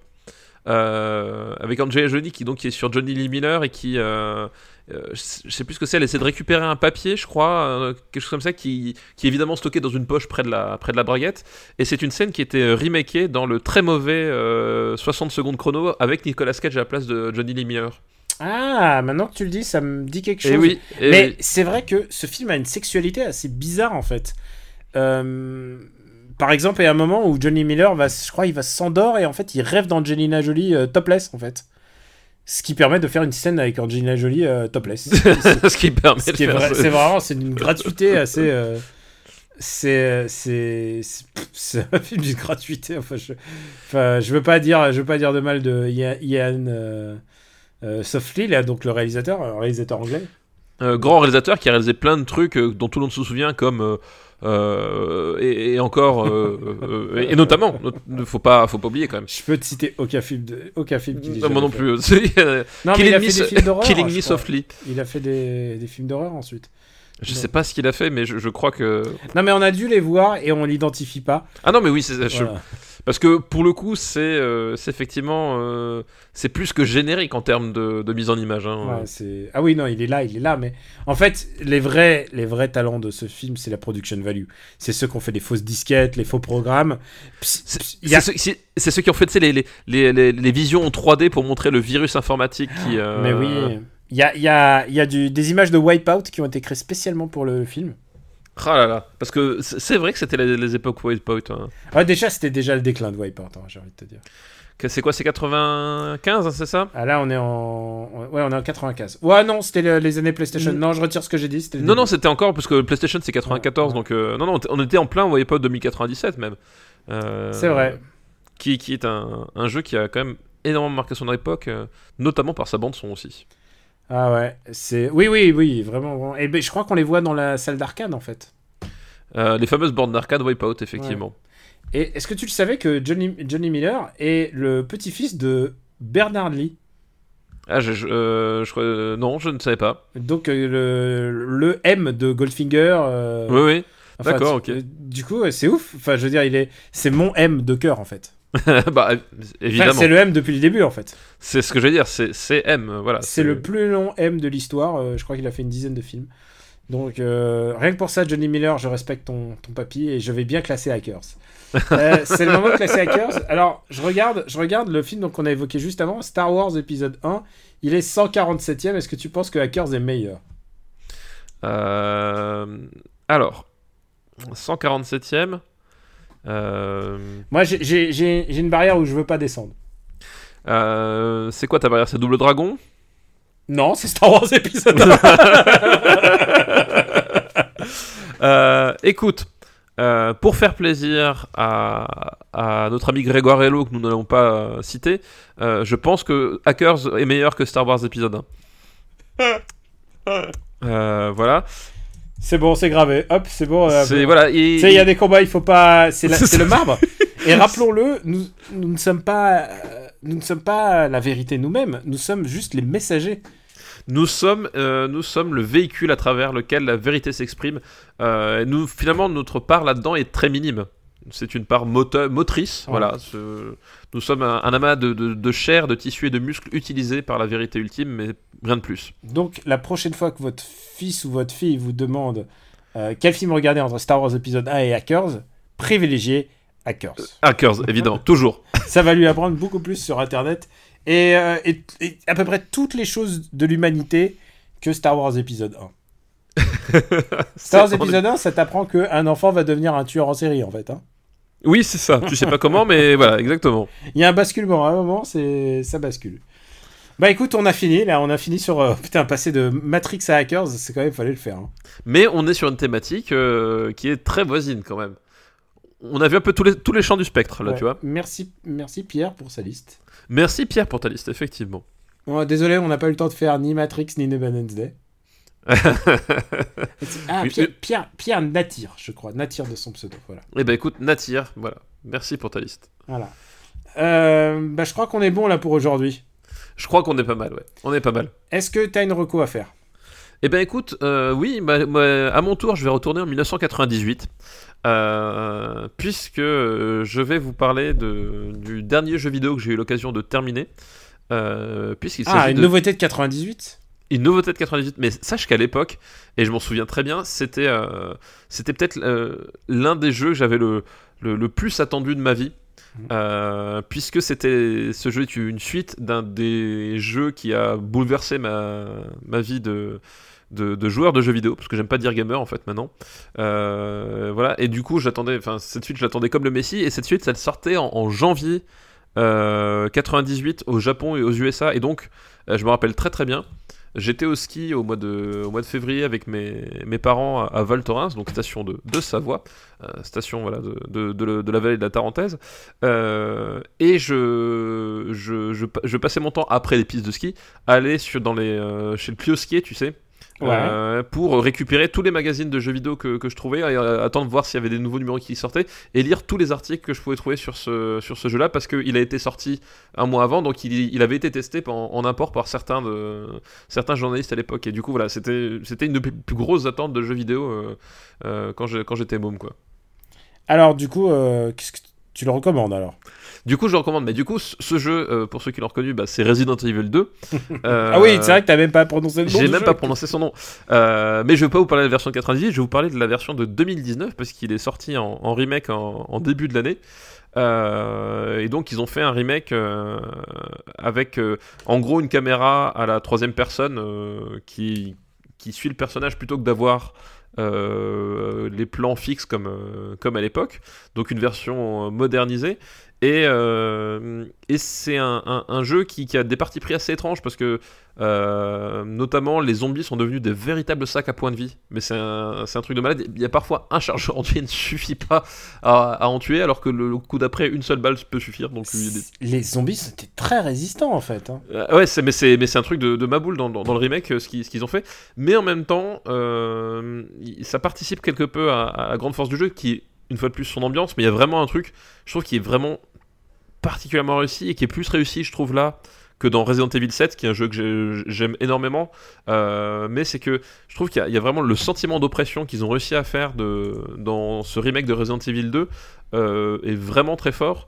Et, euh, et pareil, toute la, toute la partie horreur pure, enfin splatter, gore, ce que tu veux, il y a un truc vraiment, je trouve, dérangeant dans la, dans la façon dont c'est utilisé. C'est-à-dire que c'est c'est un jeu qui, voilà, qui est très violent, mais très brutal. Enfin, il y a vraiment une façon d'utiliser la, la violence qui, qui est vraiment, enfin, qui vraiment te met dans des conditions euh, d'oppression assez, assez folles. Et, euh, et euh, je pensais pas qu'ils arriveraient à, voilà, à retrouver quelque chose comme ça, euh, parce que c'est tout le problème quand tu modernises un, un- jeu vidéo, bah, t'as plein de façons de le faire finalement. Et à un moment donné, t'as as le risque de, de soit dénaturer, soit de proposer autre chose. Alors, autre chose qui est bien ou pas, mais voilà, t'as as toujours, euh, voilà, c'est pas si simple que ça finalement de faire un, bon remake. On, le voit au cinéma d'ailleurs. Euh, c'est pas forcément simple de faire un bon remake. Et je trouve qu'ils ils ont réussi à faire un truc qui est vraiment marquant euh, et vraiment cool, même si ça, le scénario est aussi débile qu'à l'époque, parce qu'en fait, il- quand tu regardes des jeux adultes, il y a pas mal d'incohérences. Il, est, Euh, il tient pas vraiment debout. ça tient pas debout une seule seconde. Enfin, euh, même là, en fait, ils ont fait un truc. C'est euh, c'est à la fois une bonne idée, mais à la fois ça montre la limite de l'écriture du jeu. Euh, c'est qu'en fait, à l'époque, Resident Evil 2, t'avais deux galettes, une galette pour Léon Kennedy et une galette pour Claire Redfield, donc les deux protagonistes du jeu. Et tu refaisais en fait la même histoire, mais avec deux personnages différents. En gros, t'avais quelques variations, notamment dans les armes. Par exemple, euh, lui, il avait un fusil à pompe, elle, elle avait un- une arbalète. Alors pourquoi est-ce qu'il y avait un- une arbalète dans un commissariat? Cherche pas. Déjà rien que ça. Euh, c'est des bon. qui arrivent, c'est des choses qui arrivent. C'est des choses qui arrivent. Mais bon, voilà. Mais globalement, les aventures étaient en fait quasiment identiques. Et là, en fait, ce qu'ils ont fait dans le remake, ils ont essayé de prendre ça en compte dans le sens où ils ont créé un scénario bis. Euh, qui fait que tu commences pas au même point et que t'as des en fait t'as des T'as points de pas complètement le même truc à faire. voilà. Et, et qu'effectivement, t'as des, t'as, t'as des endroits où tu passes où l'autre personnage. Enfin, moi, j'ai joué dans le sens. J'ai commencé avec Claire et j'ai fait euh, Léon derrière. Euh, du coup, quand j'ai joué avec Léon, du coup, il y avait des, des, des, des endroits où Claire était déjà passée. C'est-à-dire qu'il y avait des passages qui étaient déjà ouverts, que moi j'avais pu ouvrir, des choses comme ça. Donc, dans l'idée, c'est des super. barricades qui ont été faites. ouais. Ouais, des barricades qui ont été faites, voilà. Donc dans l'idée, c'est une super idée. Le problème, c'est que tu as des portions entières de jeux qui sont identiques. Et donc, du coup, euh, bah, par exemple, le, Monsieur X, la rencontre, elle a lieu, euh, enfin, elle a lieu plus tôt, mais en fait, le passage où tu le rencontres la première fois avec, Claire, bah, c'est le même avec Léon. Enfin, il y a plein de moments où les situations sont rigoureusement identiques, et du coup, ça fait encore un peu plus débile parce que tu dis pourquoi est-ce que le reste du, jeu, le, ce que faisait Claire a une influence et pourquoi là de ce coup je revis la même chose? Euh, enfin voilà, bon, c'est pas très cohérent quoi. C'est en fait ils ont pas réécrit complètement le jeu quoi. Voilà, ils, je pense qu'ils ont pas eu le temps de réécrire parce que ce qui aurait été euh, intéressant c'était de réécrire complètement pour proposer voilà le scénario bis. Je pense qu'ils ont pas eu le temps de, faire en entier, mais malgré ça. Euh, je trouve que la proposition qui, qui est faite est, est, quand même très cool parce qu'on voilà, on renoue quand même avec un, avec euh, l'esprit oppressant euh, de, de, Resident Evil, mais avec de, voilà, de l'artillerie moderne. et voilà, j'ai pris un grand plaisir à le, à le faire, à le faire ce, ce jeu. Et donc je vous le recommande. Je vous le recommande. Ah bah écoute, le message est passé. Je crois qu'on en a déjà un petit peu parlé en, en début d'année. oui, c'est possible qu'à un moment donné, on, a, on, sorti, mais on avait évoqué. Mais là, j'ai, en fait, j'avais, j'avais joué quand, on a, quand il était sorti, mais après je l'avais laissé de côté parce que quelqu'un m'a mis Sekiro dans les mains. Donc euh, bon, voilà. Désolé. Désolé. Et encore une fois, merci aux patriotes qui nous permettent, qui nous permettent ceci. Voilà. Euh, et du coup, là, je euh, maintenant que j'ai platiné Sekiro, bah, j'ai repris Resident Evil 2. et c'était presque comme au premier jour, j'ai envie de dire. Ah, j'ai hâte, hâte de m'y remettre. Moi, je suis en train de me refaire MGS2, figure-toi. Oui, j'ai vu ça, j'ai vu ça. C'est assez. Euh, je suis en train de le streamer justement. Donc, euh, Mais tu, tu, sais que pour moi, les, les Resident Evil, c'est une histoire d'amour. Euh, parce que le, premier, dans sa version remaster, c'est qui était sorti sur GameCube, puis après sur, sur PC.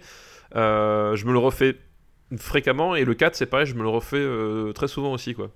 Ouais, c'est. Je comprends, hein, c'est vraiment une série de jeux qui a, qui a marqué leur temps, quoi. Exactement. Eh ben, pour ma part, je vais faire une double recommandation. Je vais recommander euh, deux films. Un que, que j'ai évoqué dans le podcast No Ciné. Et, euh, et puis souvent, euh, quand on me demandait mes coups de cœur de Cannes. Et c'est un film qui s'appelle Le Dain, qui est réalisé par Quentin Dupieux. Oui. Et j'aime bien lire le synopsis sur Allociné. C'est. Georges, vas-y, vas-y. Georges, 44 ans, et son blouson, 100% Dain, ont un projet. C'est tout. voilà, est-ce que tu as besoin de savoir euh, plus pour aller le voir? Je sais pas. En tout cas, c'est c'est assez magique avec Quentin Dupieux parce que même dans un film d'une heure 17, il arrive quand même à te faire un petit ventre mou quand même qui va t'amener. Et en même temps, c'est un film qui a euh, le, un, des meilleurs, euh, un des meilleurs kills de, de l'année. Et pourtant, j'ai vu John Wick. C'est, je l'avais comparé à. C'est une espèce de c'est c'est un Venom dans les Pyrénées-Atlantiques mais réussi. c'est un film sur l'obsession aussi et tu sais qu'on aime les films sur l'obsession. On aime les films sur l'obsession. J'ai hâte que tu le vois le Dain parce que je sais que tu vas aller le voir, je sais que tu ah bah oui. Ah, je, je, je, je, vais, je vais aller le voir, faut que je trouve le temps mais oui, je, je, je suis client de euh, je suis client de Dupieux, je suis client du, jardin donc euh, voilà, ça fait deux bonnes raisons d'y aller. Et euh, je me permets aussi de recommander une autre comédie euh, euh, plus modeste parce que évidemment maintenant Quentin Dupieux, tu t'imagines, aujourd'hui on parle de Quentin Dupieux comme un, comme un hot maker de la, de la comédie française. Alors que bon, qui aurait dit ça à l'époque de, de Steak, j'ai envie de dire? Voilà, c'est ça, qui aurait dit ça à l'époque de, de Steak? Il y a Yves qui est sorti, un film de Benoît Forjard. Benoît Forjard, un, un réalisateur que j'aime beaucoup, il avait réalisé Gaz de France, qui est une comédie, j'ai envie de dire, très ambitieuse avec euh, Philippe Catherine, euh, sur, euh, qui va. Enfin, sur. qui fait. Enfin, sur un président dont il faut remonter la cote de popularité. évidemment, Philippe Catherine est assez génial. Et il y a Philippe Catherine dans ce film qui s'appelle Yves. Et Yves. Avec le frigo connecté, c'est ça C'est celui avec un mec qui. il s'installe dans la maison de sa grand-mère. Et c'est un rappeur un peu, un peu naze, mais cool. Et euh, on lui offre, euh, pour, pour faire une enquête, on lui offre une, euh, un frigo connecté qui va de prendre de plus en plus de place dans sa vie. Et il y a vraiment des moments très très drôles. C'est vraiment, je me suis vraiment bien marré. C'est de la comédie de haute volée quand même. C'est très très écrit, c'est très réfléchi. Mais moi j'ai beaucoup, beaucoup apprécié Yves et je pense qu'on va le recommander dans MDR. Donc voilà, je vous recommande Yves si vous avez le temps. Et vraiment, il y a. En, en même temps deux bonnes comédies françaises. c'est quand même pas n'importe quoi. Et deux, bonnes comédies françaises euh, absurdes en plus. Euh, Un peu absurde, un peu, un peu exigeante. Enfin, j'ai pas envie de dire exigeant parce que c'est pas, alors, c'est pas exi- oui, c'est, Mais- pas ça, mais c'est-à-dire que c'est pas votre comédie avec Christian Clavier où 26 comédiens et qu'est-ce qui nous est arrivé au bon Dieu et tout ça. C'est pas ça. hein, C'est, des- ce ne sont pas des comédies à formule. voilà, c'est, c'est clairement pas ça. C'est des comédies à pitch, c'est des comédies high concept. Et euh, franchement, vous devriez, euh, vous devriez euh, le- leur donner leur chance. Moi, j'ai vraiment apprécié ça. Puis en plus, bah, t'as quand même Philippe Catherine qui est quand même un, un- vraiment un grand, grand, grand acteur de comédie. Donc voilà, je vous recommande Le Dain et Yves qui sont disponibles en ce moment. Et je crois que c'est tout pour aujourd'hui, mon gars. C'est tout pour aujourd'hui, exactement. Mais Voilà. c'est déjà pas mal. C'est déjà pas mal. On aura fait notre épisode Matrix, enfin Matrix 1, j'ai envie de dire. Ah oui, on, l'a fait, on l'a fait. Ça y est. Le, peuple, le peuple a eu ce qu'il voulait. T'imagines quand ils feront le remake, on pourra pas le classer avant 10 ans? Euh, quand ils quand ils feront le remake avec peut-être Will Smith qui acceptera cette fois. T'imagines euh, Will Smith qui va jouer le rôle de, de Morpheus? C'est ça. Bon les gars, cette fois-ci j'ai compris. Ne vous inquiétez pas, je dis oui. Ça a l'air pas mal. Écoutez, en plus j'ai fait de la SF. After Hour, je suis au taquet. Ça, Mais d'ailleurs, il, il a, il a le truc avec, euh, euh, avec Ang Lee, là, qui sort là. Ah où- oui, le où- film avec la moto, le, le truc de moto là, et en fait Ouais. c'est lui-même mais en jeune. C'est- ça, il y a deux Will Smith pour le, pour le prix d'un, un rajeuni euh, numériquement et, et- et l'autre euh, pas, pas. J'ai envie de te dire pourquoi pas, mais ça a l'air, ça a l'air casse, ça a l'air, ça a l'air, ça a l'air fou. Bah en fait, ça, ça a l'air nul à chier, mais comme c'est Ang Lee, je me dis que y a, ça peut pas être aussi simple. Voilà, Voilà, c'est-à-dire c'est- anglais, anglais, il ferait pas un film comme ça par hasard. Voilà, c'est ça. Donc euh, je, je lui laisse, euh, euh, je lui laisse sa chance, mais la, la, la, la bande-annonce était, waouh, Et désastreuse. D'ailleurs, c'est pas un film Netflix, c'est pas un film qui va dire. Non, je, il me semble pas. Non, non, je crois pas. Non, non, parce que non, en plus c'est un, film tourné, tu sais, à, à 120 euh, images par seconde, ouais. etc. Donc il a, il, a, il a tourné pour deux salles dans le monde. qui s'appelle Gemini Man, voilà. Gemini Man, voilà, c'est ça. Mais oui. Et d'ailleurs, en parlant de trailer extrêmement décevant, je sais pas si t'as vu le trailer d'Ad Astra, mais Alors, pareil. je me suis un peu refusé de le voir en fait parce que je pense mais que ouais, le regarde pas parce que. Ad Astra, c'est pas le genre de film que dont j'ai envie de voir un teaser en fait. Eh, mais euh, voilà, moi, je, le prochain James Gray, c'est pareil, j'irai les yeux fermés parce que c'est James Gray. Mais le, le trailer, enfin, voilà, je j'ai pas compris ce qu'ils ont voulu faire passer, quoi. Ouais, je, je me demande. Bah écoute, j'irai plutôt voir euh, Gemini Man. Donc, euh, on en était à la fin. Euh, papa, où peut-on te retrouver? Eh ben, écoute, on peut me retrouver euh, donc dans Parle à mon Luc. Nous parlons de euh, Arthur et les Minimoys 2, qui un, un grand moment de cinéma à sa façon. Euh, voilà, je pense que vous avez découvert le film pendant le- l'enregistrement, vous avez beaucoup apprécié, toi et Benjamin. Ça, voilà, c'est quelque chose qui ressort vraiment de l'épisode. Euh, C'est- l'épisode le plus intéressant, répétons-le. Oui, c'est notre meilleur épisode de Parle à mon Luc. Vraiment, honnêtement, si- s'il y en a qu'un que vous devez regarder, c'est celui-là. Euh, déjà parce qu'il dure pas 2h40, euh, c'est c'est déjà pas mal. Dans After Eight, dans le Growlcast, on a notre dernier épisode, l'épisode 9, qui vient de sortir, où nous avons invité Martin Gamera euh, de Nanarland, de, de Stockholm Sardou, euh, voilà, pour parler d'un d'un album de Queens of the Stone Age. Ah, Euh, j'ignorais. Tu vois à quel point je suis déconnecté alors que je suis producteur de l'émission. Je sais plus qui sont les invités. oui, c'est Le YOLO, le YOLO est total. c'est- exactement. Mais c'est ça, tu fais confiance à tes partenaires, tu vois. Ah bah, je pense que la confiance c'est le c'est le mot de qui définit notre notre association. Ah oui, je crois que là, oui, c'est le ciment, c'est le ciment qui fait tout. Mhm. Euh, voilà, puis après, ben, euh, sur, euh, sur Gamecult, et puis euh, fin août, vous me retrouverez dans les librairies avec mon, mon livre, l'œuvre de John Carpenter, Les masques du maître de l'horreur. Bah écoute, ça, j'ai hâte d'y être. Pour ma part, euh, bah, Camille Robotics sur euh, Twitter, Camille Robotics sur Twitch, donc twitch.tv slash Camille Robotics. Et puis euh, différents, différents endroits sur Gamecult, et puis j'ai quelques articles en préparation. Euh, je suis en train de préparer une vidéo euh, pour ma chaîne YouTube que je vais. Et évidemment, le problème des, des vidéos sur la chaîne YouTube, ça, ça prend énormément de temps en fait. Ça prend beaucoup de temps de- d'écriture. Je comprends pourquoi Mea il en fait une. vois, Oui. c'est que c'est que c'est vraiment, c'est vraiment dur. Hein, c'est. Alors moi, je connais d'autres youtubeurs qui en font plusieurs par jour, Daniel. Ouais, je Tu sais vois pas, je sais pas comment ils font. Ah, et puis c'est de la qualité en plus, hein, ce qu'ils font. Ah bah c'est ça, hein, c'est plus tu en ça. fais, plus t'en fais, fais, mieux c'est. plus t'en fais, mieux c'est, ouais. Exactement, Et euh, c'est le secret. Et donc, euh, et donc, euh, donc voilà, euh, il y a pas mal de projets. Mais on vous tiendra au courant ici et là sur, sur le compte Twitter officiel de Super Ciné Battle. D'ailleurs, l'occasion de rappeler, abonnez-vous, comme ça vous aurez parfois de temps en temps les gifs de, de papa ou les billets d'humeur sur, euh, sur un prochain film de Luc Besson qui doit sortir. Euh, on est assez actif sur Twitter. Euh, on a aussi une page Facebook, hein, si vous voulez savoir.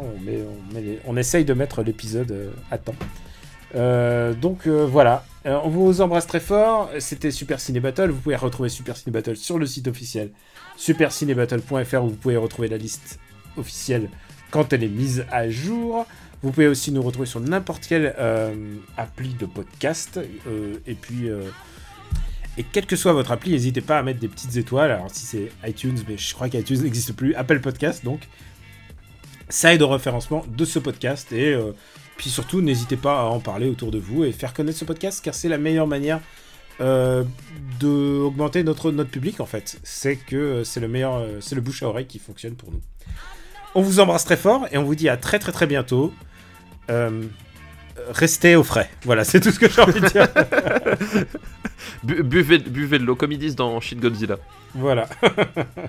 on vous embrasse très fort et à bientôt. Ciao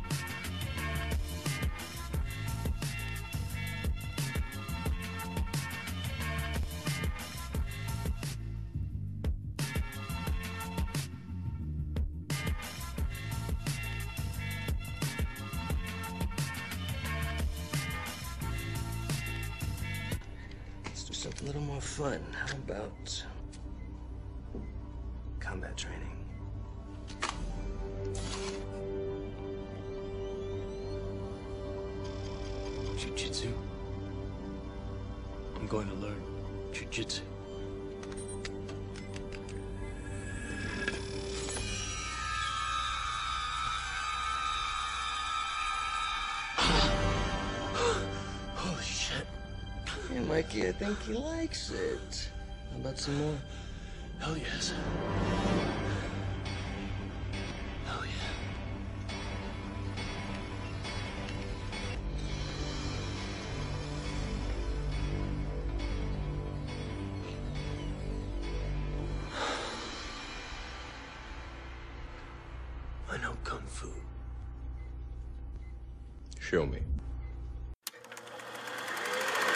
Production RPU.